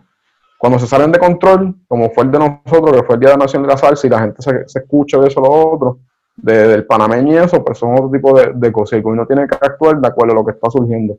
Pero cuando el gobierno puede controlar la situación, ahí es donde empiezan las conspiracy, pero son en, cuestión de media. Y eso es lo único que yo opino. Pero en cuestión de que alguien creó este virus, eh, lo veo bien poco improbable. Bien poco improbable. Lo veo bien poco improbable. y, que. y esto, yo lo comparo en tu poder crear un vidrio así, como cuando se derrama aceite en el, mar. Que es, un reguero de aceite, pero tú puedes encontrar el, el, el, donde el, inicio. Así lo veo allí, como que si alguien crea algo, se va a saber de dónde, eventualmente es algo tan global, que, que se va a saber. Otro ejemplo es que uno de los conspiracy theories famosos, que, que es como que el hombre nunca, o sea, Estados Unidos nunca llegó a la luna. ¿Sabes? Que, ah, que Neil Armstrong pues nunca tocó luna y ahí como que empiezan a crear como que este, estos videos, mira, la bandera, que, no se movía, que si el zapato de, de Neil Armstrong es, para el lado y el de la no tiene raya y el de la luna tiene raya. No son réplicas, no son réplicas. Sí, Pero en cuestión de, de, de, eso de la luna, eso de la, Estados Unidos pisó la luna. Sí, no, yo, yo en realidad, tú sabes, es que a mí me preocupa y yo tengo una opinión en cuanto a esto, y es que es, es fácil caer a creer en estas cosas porque tienden a tener cierta lógica. Tienden a tener cierta lógica y... La especulación tiene lógica a veces. Sí, no. Y es como, porque la teoría de conspiración es, tienen la astucia, la gente tiene, o los que crean esto, tienen la astucia de, de coger eventos reales que son verdad. En el pasado y, compararlos con los nuevos. Y, y, y coger eslabones que están tal vez huecos, que yo puedo unir esto con esto entonces ahí es que viene, ahí es que viene el peligro, porque te están mezclando algo, cosas que son reales con algo que es una hipótesis o una sugerencia, una especulación de que tal vez esto pudo haber pasado por esto, por aquello, por lo otro. Entonces te empiezan a enlazar eventos de una manera que son, que son cosas falsas para unir eventos que sucedieron en realidad. Y por eso es jugoso y es bastante atractivo creer, creer esta teoría de conspiración. Tanto así que esto se ha vuelto un fenómeno. Sí. A que es bien común que esto siempre siga surgiendo. De hecho, hay un podcast que se llama Conspiracy Theories, porque se dedican a estar sacando eventos y te empiezan a decir este, diferente, a tal punto que nosotros lo repetimos y creemos que es cierto. Como, por ejemplo, una, una verdad o una, una teoría de conspiración que tú te crees que es verdad, pero no es verdad, es la de los Twin Towers, que fue realmente eh, fue George Bush y tú sabes, trataron de, de este, fue elaborado por el gobierno mismo de los Estados Unidos para, para poder este, crear este evento y bla, bla. Entonces es como que eh, todo es, no fueron los, pakistanes y hay cosas que, nosotros repetimos porque nos creemos que la teoría de conspiración realmente, dice el poder también del media, y de, y de que nosotros también dentro de nosotros tenemos como que esta área mística que nos gusta el misterio y nos gusta estas suposiciones y, esta, y estas cosas que son como... Hay que entender que eso ya es nuestro ADN. sí. Pasan los tiempos ya hasta con la Biblia. Sí, claro. Me gusta especular de lo que uno no ve, a través de los libros, eso pasa de los tiempos de religión. Eso ya está en nuestro, nuestro ADN completamente. Sí, Nos gusta hablar más de lo que no se ve y lo que no sabemos de lo que sabemos, porque tenemos un poco de duda. Y cuando la duda reina, pues uno ahí especula o los pensamientos se vuelven nublados. Eh, pero realmente, eso de, los Twin Towers, cuando yo fui a Nueva York, yo no, no, pensé que era un conspiracy theory, pero uno lo, especula cuando a mí me cobraron 22 pesos por ver el, tour de la, del, del 911. Eso yo lo veo como una doble moral. Entonces tú, me, tú me paseas por la, por las miles de personas que se murieron, con los nombres y fotos y bien vos esto, entonces me estás cobrando. Pero ¿cómo tú te vas a sacarle el, el, fruto económico a, una, una, a un evento que marcó tu historia como Estados Unidos? Y, eso a mí me, me, creó un poco de tensión. Yo me fui, yo no duré todo el tour porque me, me creó, no sé, lo digo. un conflicto mental. Sí, porque es que no, no, no. Con suficiente de que crearon el memorial de 911 allí, que sé, donde está la Twin Tower de una fuente ahora, pues está cool. Sí. Y qué sé yo, pero cobrar, nada. Eso, eso de verdad que eso da mucho que decir. Y. Sí, verdad, el capitalismo. sí, no, sí, le sacamos dinero a todos, le sacamos dinero a todos. Y eso es, hay que saber en qué aportar y no aportar nosotros como seres humanos. Que yo caí, claro que caí, pero me fui rápido y perdí el dinero. Exactamente, exactamente. Y ¿qué tú piensas? Yo me fui a un viaje hoy, este, y quiero compartirlo contigo. Este, y con esto vamos cerrando. Es que yo, yo me puse a pensar, wow, tú sabes cómo la masa ahora mismo está encerrado, está en aislamiento y el impacto que tiene a las grandes riquezas a nosotros nos afecta, pero le afecta mucho más a las grandes riquezas y a la pequeña población que realmente tiene demasiado dinero. Y imagínate, imagínate, yo me puse a imaginar, yo dije, wow, si nosotros ahora mismo, este, en el 2019, eh, volviendo atrás, en el 2019 nosotros nos unimos y estábamos aglomerados allí y sacamos a un gobierno, este, sacamos un gobernador, no un gobierno, sacamos un gobernador este, y su gabinete, eh, y ahora estamos unidos separados, porque realmente estamos, tenemos que estamos en un Cold War, un Civil War. sí, estamos, estamos, este, unidos para estar separados para prevención de que esto siga, siga pues, propagándose y, cobrando vida. Yo digo, me, me puse en un viaje y dije, contra, si nosotros como seres humanos podemos hacer esto o de nosotros protestar y decir, mira, este, si realmente no hacen X cosas, vamos a ponerle mejor trabajo, mejor paga o lo que sea, reducir taxes o lo que sea, que todos nosotros no hagamos nada y nos encerremos bien brutal, ¿cuán ¿cuánto el impacto sería para la clase, la clase rica este, un sistema capitalista como este? Y me fui en ese viaje y yo dije, sería posible paralizar la economía y que nosotros tenemos ese poder de protestar también de esta manera. ¿Qué tú piensas de eso? Puedes diferir. Sí, no, no, diferir para mí es fácil, pero eh, para que nosotros podamos hacer eso tenemos que tener a nuestro lado algo que tenga más valor económico, de dinero, más valor que el dinero actualmente. Está difícil. Es difícil tú poder eh, convencer a una población que deje de trabajar porque en nuestras casas va a haber algo mejor. Cuando hay, hay estudiantes, eh, préstamos estudiantes que hay que pagar, sí. que hay que pagar, celular que hay que pagar. Eso es difícil, claro. O sea, no, no todo el mundo tiene la suerte o la dicha de Bad Bunny, que, que son un CD y, eso es como, como una inversión para él que puede estar en su casa tres meses y eso va a seguir generando dinero, no todo el mundo tiene esa Exacto.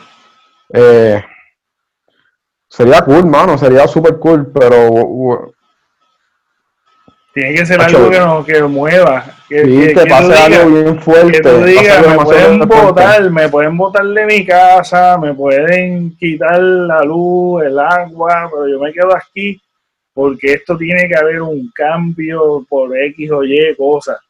¿Cuán hijo de la gran puta sería eso, viste?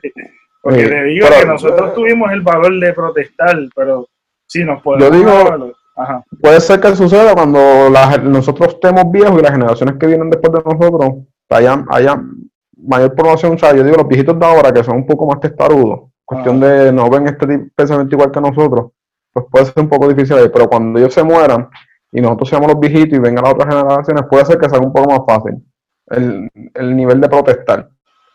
Sí, sí. Nivel de protestar.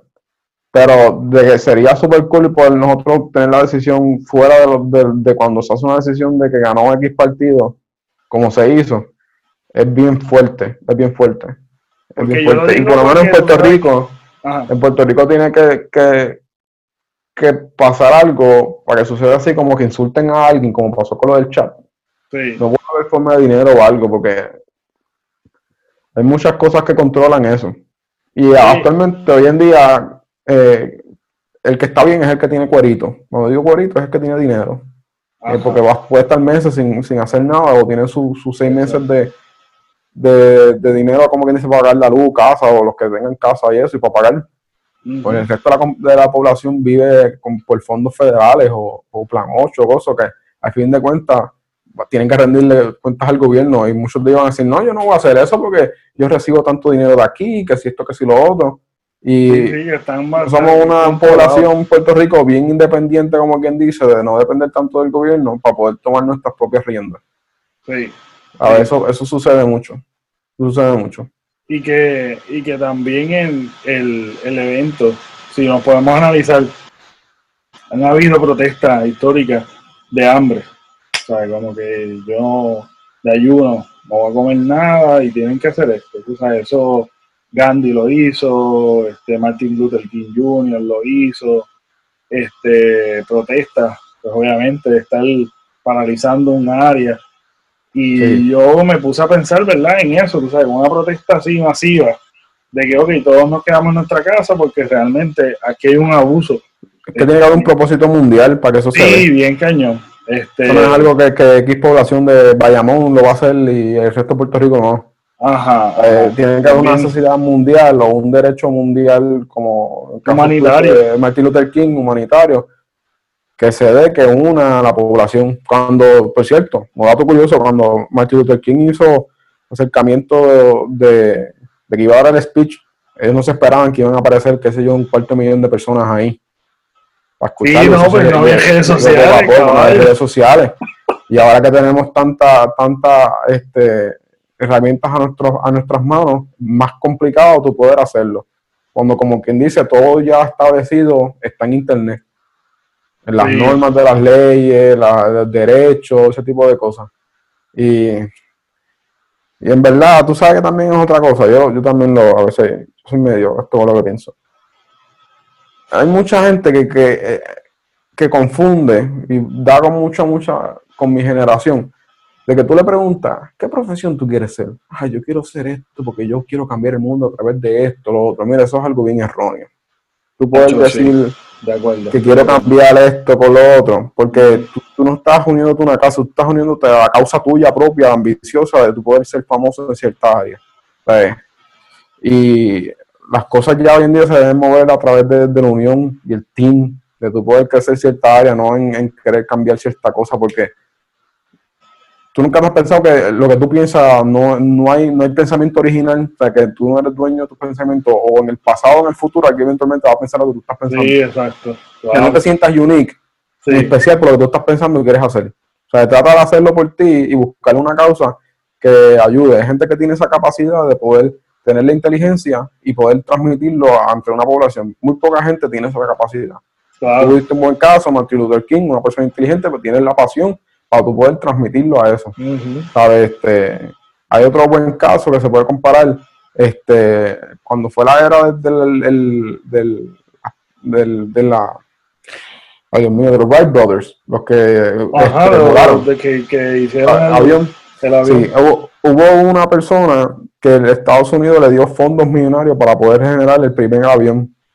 Entonces tenían X pueblos, X personas que no tenían fondos, ni tenían ayuda a los Wright Brothers. Y ellos, sin tener la- el- los fondos millonarios, ni tener el equipo de, de científicos, nunca fueron más ágiles, más fáciles, más rápidos en generar el avión y poder volar y ser grabado que el equipo que eso. Tú puedes tener recursos y puedes tener las hardware, pero si no tienes la pasión, tú no puedes hacer nada. Eso es algo bien importante que se puede, tiene que separarse. O sea, no puedes confundir la pasión de vuelvo y lo quiero conectar con que yo quiero cambiar el mundo a través de esto y esto. esto. No, eso es algo particular de que tú estás diciendo que quieres, eso es una meta tuya. Si lo logra, pues de cuando tú lo logres, tú puedes buscar la forma de poder impactar. Buen ejemplo, que todo el mundo es loco con Bad Bunny. Cuando Bad Bunny se hizo millonario, él ha sido, él ha sido redundante en las redes sociales.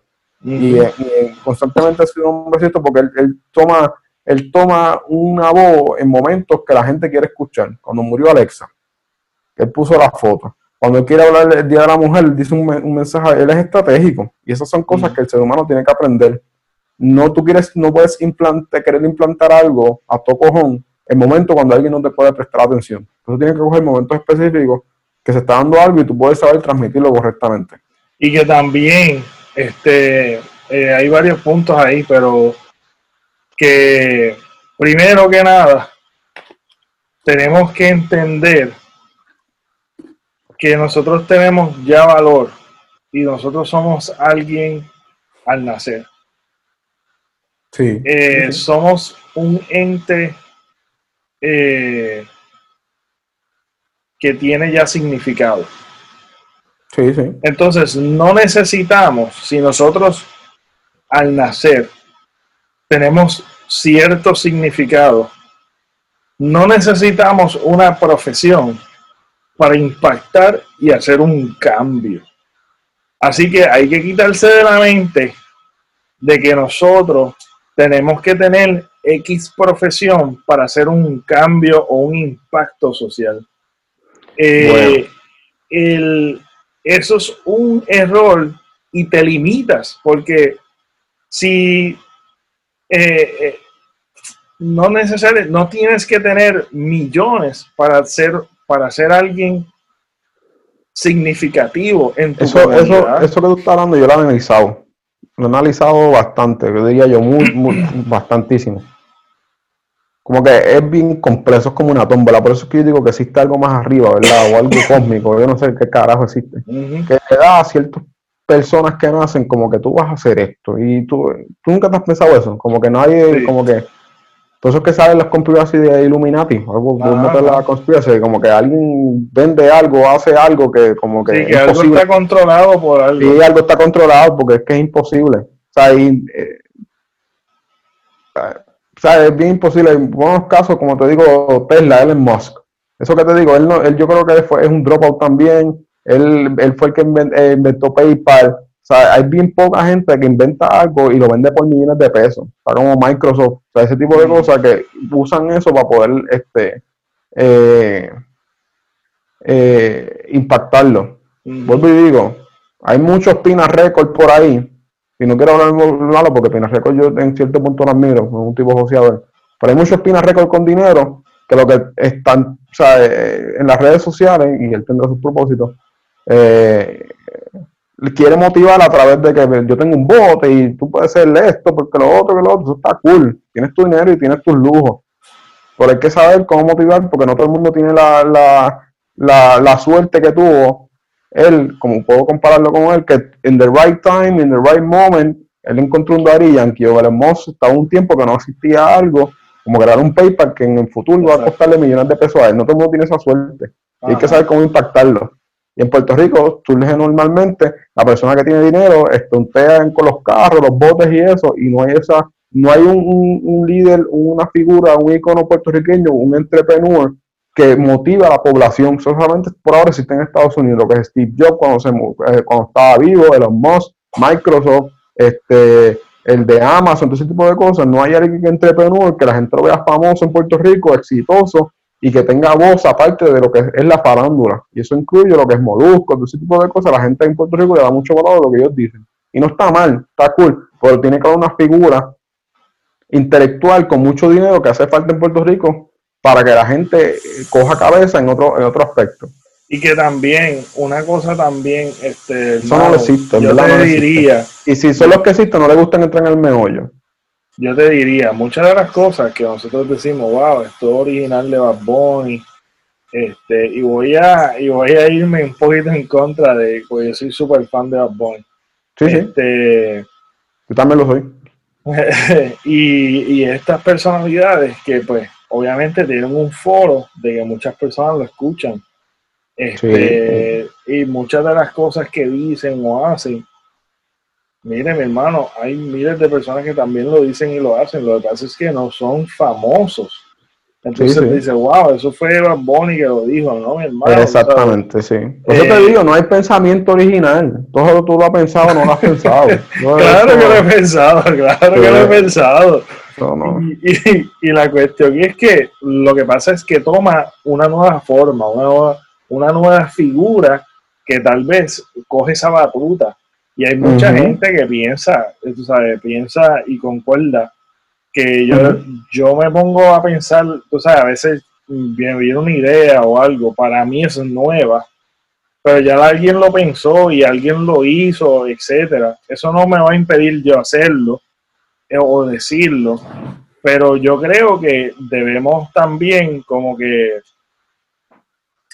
como que este bajarlo un poquito a, en cuestión de, de, cómo vemos las cosas, de que porque es famoso y el significado tenemos que, le damos que lo que dijo es importante. Ajá, y que de que yo realmente al llegar al nivel de tener tanto dinero, pero tal vez mi meta no es tener tanto dinero. Tal vez mi meta es ser, que mi vida sea significativa. Y eso no necesariamente tiene, te implica mucho dinero. Eso no implica el yo tener, ser, ser un doctor o ser un empresario multimillonario o tener o ser famoso o ser reconocido por millones y millones de personas. Tú puedes tener una vida significativa en donde tú estás en tu comunidad o en tu no sé en tu, es que la gente lo ve la gente lo ve. Es que volvemos a esto cae todo lo que tú estás hablando de, de, querer validar y la soledad porque la gente lo ve en tú querer impactar al público que no está a tu alrededor tú puedes ser exitoso porque tienes un ciclo de amistades saludable y entre tus amistades, tú eres el que motiva, tú te ven como un role model, una persona exitosa, eso. Una persona exitosa saludable porque hay gente que son prepotentes y que tú son un vómito. Pero la gente no lo ve, la gente lo ve mucho en glamour, este, en, en, las redes de mucho like, mucho views. O sea, nos pasa a nosotros y a ti te tiene que haber pasado por los likes y los views, como que ya lo, mi video no cogió 500 views. Esas cosas, cosas son que pasa a la mente ya, ya, y vuelvo y digo, nosotros estamos literalmente, esto como pasó cuando tú sabes que el dinero, este, lo que es el, el, el, Bitcoin y eso, eso no es algo de nuestra era, eso se inventó desde la Segunda Guerra Mundial cuando hubo un tiempo de guerra que habían tanto dinero que la gente dijeron, ¿cómo carajo vamos a hacer con tanto dinero? Entonces crearon un, un, un método electrónico donde la gente pueda decir que ellos sepan, por ejemplo, cuando tú vas a la TH y dices tienes 1.200 pesos, Tú no lo estás viendo, pero ¿qué te da ese, ese factor a ti de sentir tengo 1.200 pesos? Eso es lo, particular de tú poder brindarle algo a, alguien o al, gobierno de tú tienes algo pero no lo tienes. Eso es algo bien clave. Sí, ¿no? Y que, y que, ahí damos al punto de una de las cosas que también, este, pues nada, como que de, de las cosas que queríamos hablar, este, que yo te envié así, del éxito. Eso es lo confuso de, de qué realmente es el éxito. Sí, el éxito, sí. Este, eh, y crea mucha confusión porque creemos que el éxito es fama, dinero y, y este, mucha acumulación de material. Y hay muchos ejemplos. ¿Qué para es el, éxito? ¿Qué para El éxito para mí es cuando tú logras un objetivo para ti en tu vida, que algo que tú lograste en tu vida, como por lo menos para mí, mi vida, yo puedo, yo puedo decir a nivel micro, eh, yo poder lograr bajar 30 libras. Para mí eso fue exitoso. Yo me tomé, yo me tracé una meta, eh, lo logré. Para mí eso fue algo exitoso. Eso es algo satisfactorio este, para mí exitoso es el yo poder encontrar la manera de vivir feliz y conforme eh, con, lo que tengo, no con lo que me hace falta. Para mí vivir eh, en éxito es yo poder tener una vida saludable y satisfactoria y que yo pueda manejar mi vida en soledad y mi vida con los demás, con mi gente, la gente que yo amo mi, mi familia, mis amistades, mi círculo. Entonces, si nos podemos a ver, eh, se, puede, se puede resumir en algo que no tiene nada que ver con dinero, material, ni nada. Es, es, es la felicidad que tú encuentras y el, y el lograr los objetivos que tú te trazas en tu vida. Para mí, ¿verdad? Puede ser que vaya, a medida que vaya evolucionando en mi vida, puede ser que eso, pero sí, yo me he dado cuenta muchas veces de que, de que el vacío de, del éxito, del carecer de éxito, ah, yo no soy una persona exitosa porque muchas veces es porque tenemos en la mente que para ser exitoso en un mundo capitalista es tener riqueza, acumulación de riqueza, famoso y que ser reconocido por mucha gente. Y, y, mucha gente llega allí y termina suicidándose. O sea que tenemos que repensar este, lo que es el éxito y es bueno tener ese, ese el significado claro porque no, que no nos confunda, tú sabes, porque estamos en una era de views, likes, reconocimiento, ser influencer, tener mucho dinero, tener esto, tener aquello, y es, el, es lo mismo, es lo mismo, pero transformado en algo distinto. Se transformó ahora, antes era fama y todavía lo es, pero ahora es el reconocimiento de los likes, por eso views por eso es que ahorita hablé del dinero del Bitcoin eso, pero mentalmente la oración se me fumó el pensamiento. Y era por eso, que el, encontramos otra forma de poder encontrarle valor a algo que es intangible. Los likes y los views. Nosotros los vemos. Bueno, los vemos, views son views, ¿verdad? Valga la redundancia y lo, esto. Pero solo que decir los likes y eso, es como los da satisfacción. O sea, cuando tú estás este, que te da satisfacción y la mente se vuelve loca y te da como la cocaína, ese tipo de cosas, y el chocolate, que está todo asociado por el mismo lado, la dopamina que sale, eso da un tipo de satisfacción. Y, y son cosas que, que, a través del tiempo, no sé qué serán los próximos 100 años, que habrá otra cosa que, que los cree satisfacción de lo que hay. Pero la vida es tan compleja que, que para tú poder valorar la vida de otra manera, tú tienes que experimentar tener mucho dinero. Es decir, ya, ¿qué, yo puedo comprar actualmente que no pueda comprar? ¿Sabes? A tú llegar a ese nivel, ahí es que cuando tú empiezas a valorar la vida. Por eso es que la vida existe este, distintas clases sociales, distintas este, estratosferas y todo ese tipo de cosas, porque no todo el mundo pues, es privilegiado de lo que está allá afuera. si todo el mundo, por eso es que la película, la gente yo vi, en, ¿tuviste la película del hoyo en Netflix? Esa película está bien cabrona, tienes que verla. No está buena de cuando dice está buena de que me encanta, pero el mensaje está bien cabrón. ¿Cómo se llama? El hoyo, el hoyo. Salió yo creo que esta, en esta semana. Se llama El hoyo, literalmente. Y es, española. Y es literalmente una cárcel que tiene 333 pisos. Y está el cero, que es en la administración. Y puede haber dos opciones. La, la persona entra por voluntad propia o porque hizo algún crimen. Entonces, eh, los de ciertos pisos reciben comida y los que otros no, por un mes. Entonces, la comida del piso 0, 1, 2 va bajando una tabla, o sea, un, un, rectángulo, un rectángulo con comida. Y el de arriba, el que es el primer piso, come todo sin querer tocar. El segundo coge la, lo que cogió las obras del otro y así sucesivamente. Y eso es como la sociedad este, puede comportarse en momentos así. Hasta que haya un cambio. Que la película dice eso, verla hoy. No, no, no, no lo veas como que es una película que que te va a gustar en cuestión de, de cinema, de, de, ¿cómo te puedo explicar? De, no, que te va a que va a estar ahí, sí, sí, es, No es una película normal, no es una película normal, tienes que verla. A mí me gustó mucho el mensaje, porque a mí me gustan las cosas complicadas. Y pues es, es, bien difícil tú poder complacer a todo el mundo, cómo todo el mundo se va a comportar los más ricos en cierto punto se van a comportar como los, más pobres, los más pobres en cierto punto se van a comportar como los más ricos. Eso es algo genéticamente ya integrado en nosotros. nosotros no pensamos en los demás. Y eso es lo que quiere decir más o menos la película, entre otros mensajes. Y vela hoy, de que vela hoy es una buena película para cuarentena. Sí, sí, yo voy a... Eh, eh, yo voy a, después de bañarme, eh, porque estoy aquí sudando a gota gorda. Ah, ah, pero yo tengo abanico, eh. No, yo no tengo abanico porque si no, cuido. Pero ya, yo estoy aquí sudando la gota gorda, pero la voy a, la, no la encontré, no la encontré, la estaba buscando. En Netflix, en Netflix, el hoyo.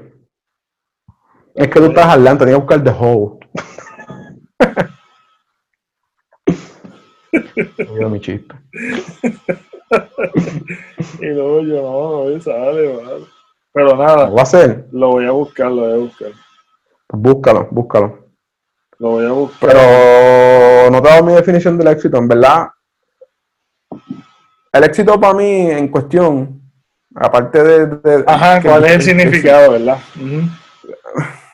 Que el éxito se define a través de las preocupaciones. Personas que son privilegiadas, que nacen en una buena casa, una buena familia estándar que provee comida, pues ya tú no tienes esas preocupaciones. O una cosa menos que preocuparte. Pero el éxito de una persona a través del tiempo, cuando esas cosas que no son privilegiadas son factor en tu vida, ¿cómo tú puedes definirla? Es tú puedes luchar esa historia de la persona que vino desde abajo. Eso es una buena historia de éxito. Tú puedes diferenciar las cosas que están a su alrededor para poder convertirlas en las que eran las de él. Y eso es algo que podemos definir en, éxito en general, que cada cual persona a través de esa definición tiene que encontrar su propia definición del éxito, que realmente a ti te hace feliz. Y sin tú comprometer tu pensamiento en la validación de otra persona. Exacto. por eso digo que nosotros, nosotros, por eso digo que nosotros somos una, especie hipócrita, súper hipócrita, por más que digamos que ah, no es hipócrita, todos somos hipócritas con uno mismo, más con uno mismo que con otras personas. Porque cuando uno está en la calle, tiene que estar bien hipócrita. Ah, todo bien, todo esto, y por dentro, aunque te ha hecho esa persona el, el, el, de Caín, pero uno tiene que ser maduro, ese tipo de cosas. Y eso, eso, el éxito se puede medir de distintas formas. Y esos procesos de la vida te llevan a tener tu propia descripción del éxito. Y cuando nosotros dejemos de ser hipócritas con nosotros mismos, nosotros podemos identificar esos factores que están agravando nuestra vida. Pienso yo.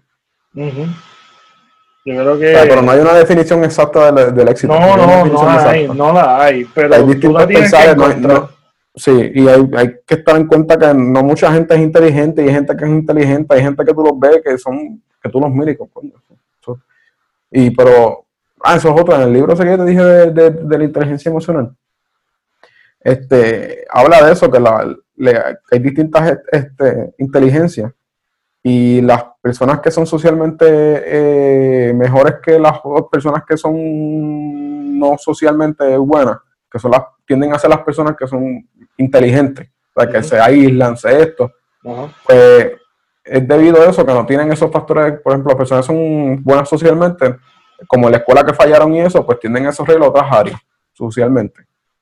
No me expliqué muy bien, pero es que, es que es como un medio trabalengua. Las personas que son bien sociables, tienen muchos amigos, tienden a ser las personas como las de las películas, que son los populares y eso, que no son buenos en las notas. Eso está bien probado, bien probado en eso. Y hay que saber cómo encontrar un average en, contigo mismo, en tu poder saber cuándo dialogar, cuándo socializar, cuándo salir, o cuándo quieres salir por querer, qué sé yo, enamorarle de X nena porque va a salir en tal jangueo y tengo que salir, pero tengo otros deberes. Hay que saber cómo dividir ese tipo de cosas. Sí, bueno. Es difícil. La, vida, la vida está hecha para darte cantazos. Sí, brutal. Cantazos tienes que saberlo. Es try and error, brother. Es try and error. Sí, la vida, la vida te da lo que tú no puedes, la vida te da mucho lo que tú no puedes tener. Sí, no, no. Y la cuestión es, eh, la cuestión es, y con esto cierro, es eh, a, tenemos que aprender y no ver el fracaso como como algo negativo. Este, tenemos que aprender a ver las cosas como una oportunidad. Y en, este, en medio de todo esto, en medio de, tanta necesidad, y ahora mismo que no estás haciendo nada o estás haciendo algo, lo que sea, saca tiempo para aprender algo. Y una de las cosas es como que, que en medio de esto, que yo puedo aprender, o sea, en medio de esto, que vamos a aprender como sociedad tenemos que escoger buenos líderes, una de las cosas que, que, hay que hablar y enfatizar mucho. O sea, estamos este es el año que más, tanto que más se están hablando menos de política. Este es el año. ¿Perdón? Que este es el año que menos se está hablando de política. Sí, pero que también es algo que tenemos que tenerlo, tenemos que obedecer, tenemos que hacer nuestras cosas, pero tenemos que tenerlo en consideración a la hora de elegir, porque estamos tan acostumbrados a la mediocridad es que, tú sabes qué. Eh, perdona que te moleste, es que me viene el pensamiento y te digo frases como esta. Tú sabes que a veces la persona para hablar, pero termina a ver. Pues. no, que, que eh, pues nada, que. Y en la vida, tenemos que hay ciertas cosas que son conflictivas, como lo que es el éxito, como lo que es este eh, vivir solo, los temas que hemos tocado, y son cosas que realmente nosotros como seres humanos tenemos que sentarnos y evaluarlo en nuestra vida, porque ciertamente esto puede tener un impacto emocional, psicológico tuyo, y tu manera de comportar a veces gira alrededor de que estás haciendo las cosas por default, porque pues, ¿sabes? Como que estás siguiendo responsabilidad sin pensar, ajá. Y muchas veces eso, eso es peor que un fracaso. Que estamos, estamos caminando porque el otro camina, tú sabes. Y tenemos que detenernos y decir, espérate, ¿por qué realmente yo estoy caminando en esa dirección? O sea, no podemos vivir la vida así, eso, eso, eso es muy buena práctica. Yo lo he estado implementando recientemente. llevo un par de unos años en el proceso de mal y mal de eso mismo. Analizar por qué carajo yo estoy haciendo esto. Eh, no lo digo por mi trabajo o lo que estudié ni eso en general. Yo hago algo y yo, ¿por qué carajo yo estoy haciendo esto? Sí. Yo lo estoy sacando. Y eso es algo que es bien importante. A veces hay que hablarse de un mismo. Pero quería mencionar algo antes que se me olvide. Que lo de las cosas que está pasando en la política, eso, a veces yo digo en general, eso incluye a famosos y eso. Como que a mí como ser humano se me hace bien difícil yo poder creerle a una persona cuando se aprovecha o crea su propio, por ejemplo, no su propio, usa el outfit de acuerdo a una situación para llevar un mensaje. Y no lo digo mal porque no, no, no, no, en verdad no estoy pendiente de la política, pero no lo digo mal. El, yo vi el último, no, no sé si es el último, pero uno de los videos más frecuentes de, el esposo de Lugar, ¿cómo se llama él? Natal. Lugar, Natal, Natal. Sí, sí. sí el, no, el esposo, el esposo del novio, no sé. Sí. Él subió un video hablando, yo creo que en el Capitolio, estaba todo enmascarado y con guantes y todo. Yo digo que está bien, está llevando un mensaje, pero ¿por qué tanto de manipuleo o de algo que se debe ahora? Y él me lo puede debatir si lo tengo en la cara. Ah, porque estamos en coronavirus. No, porque tú puedes tener un mensaje desde tu casa sentado o algo así. Pero yo a mí se me queda tan inoportunidad, a veces yo pongo en duda, como que no creo mucho cuando la gente aprovecha ciertos momentos de algo públicamente como tiene la posibilidad de hacerlo.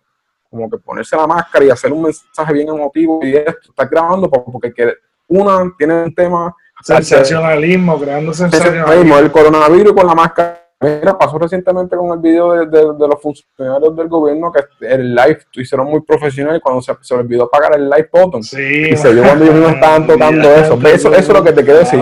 Se aprovechan de ciertas cosas porque son este, bonitas a la vista para llevar un mensaje. Eso está, eso está, no es bonito, como que conveniente. Y a mí me, me queda estrés no es estrés, pero está el yo, ¿qué carajo tú estás haciendo? Como que lleva un mensaje de la casa, mira, sucedió esto, esto y lo otro, y ya, y tú te ves más, más, más, no humilde, no humilde no es la palabra, más genuino.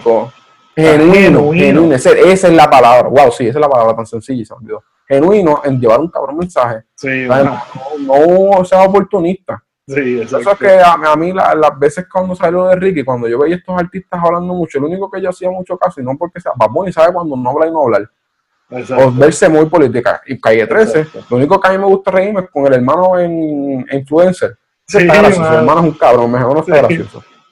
Y a veces yo escucho por eso, pero René a veces es muy oportunista. Entonces él quiere elegirlo con, con, ser muy revolucionario y, y, lo confunde con ser muy inteligente. Y como que está bien no hay más cosa más cool de una persona que de otra persona diga, ah, esa persona es inteligente. A tú querer hacerlo ver como que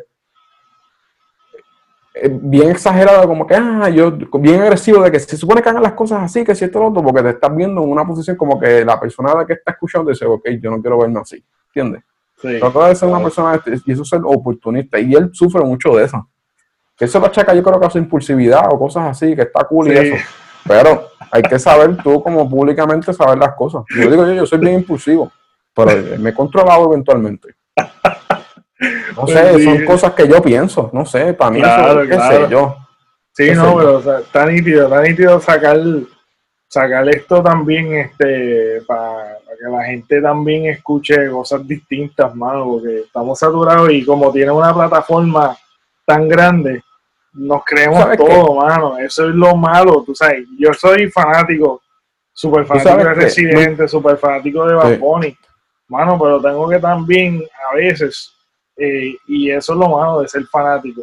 Tenemos que a veces detenernos y pensar, espérate, ¿qué es lo que yo estoy creyendo aquí? Sí. Tú tienes que verlo a él como que eh, lo bueno ahora es la música y dame escucharlo cuando está cantando o, haciendo un concierto, cuando son mensajes. Por discernir, nada, saber, tener la madurez de discernir un mensaje y decir, espérate, ¿qué es lo que él realmente me está diciendo? Oye, no estoy de acuerdo. Y yo no consumo, yo consumo mucho material que no necesariamente estoy 100% de acuerdo. Siempre voy a tener algo Sí, sí, no, claro. a mí me gusta mucho la sátira, pero, pero ah, por buen ejemplo, yo dejé de seguir a Molusco porque él, él quiere hacerse tanto el héroe que me dé estrés. Ay, no es que sufre estrés, es una frase mía. Quiere hacerse tanto el héroe y la persona que sabe todo y, y, y, el gobierno, él tiene una frase, ah, el gobierno es mediocre. O sale algo de la noticia, está bien, tienes tus puntos, pero pero es bien, es bien crucial en tu poder saber hacer las cosas. Y él tiene, él tiene un afán de que hace las cosas y cuando, cuando pasa algo, ah, yo hago lo que a mí me da la gana y me importa y eso. Él tiene ese tipo de protección, ese tipo de defensa. es cierto. Y, Su, su, a mí me, me, da un poco de, de, estrés social cuando una persona como él tiene tanto poder de oratoria y público, en cuestión de, de convencimiento. Es como que la gente lo critica, pero lo ama a la misma vez. Es como que, wow. Sí, es un love and hate. Sí, está cabrón. Y él habla una cosa y se hace viral y es como una cosa y es como que, cabrón, no entiendo. Por eso es que te digo, es que en Puerto Rico tú sabes que estamos dando la generación de personas que sin profesión o algo así, porque son gente que no estudió, yo creo que algo así, yo creo que lo han apagado de esto, que tienden a hacerte tan famosos, pero son con ignorancia, son ignorantes con poder. Sí, claro, claro. Y eso, eso es, no sé.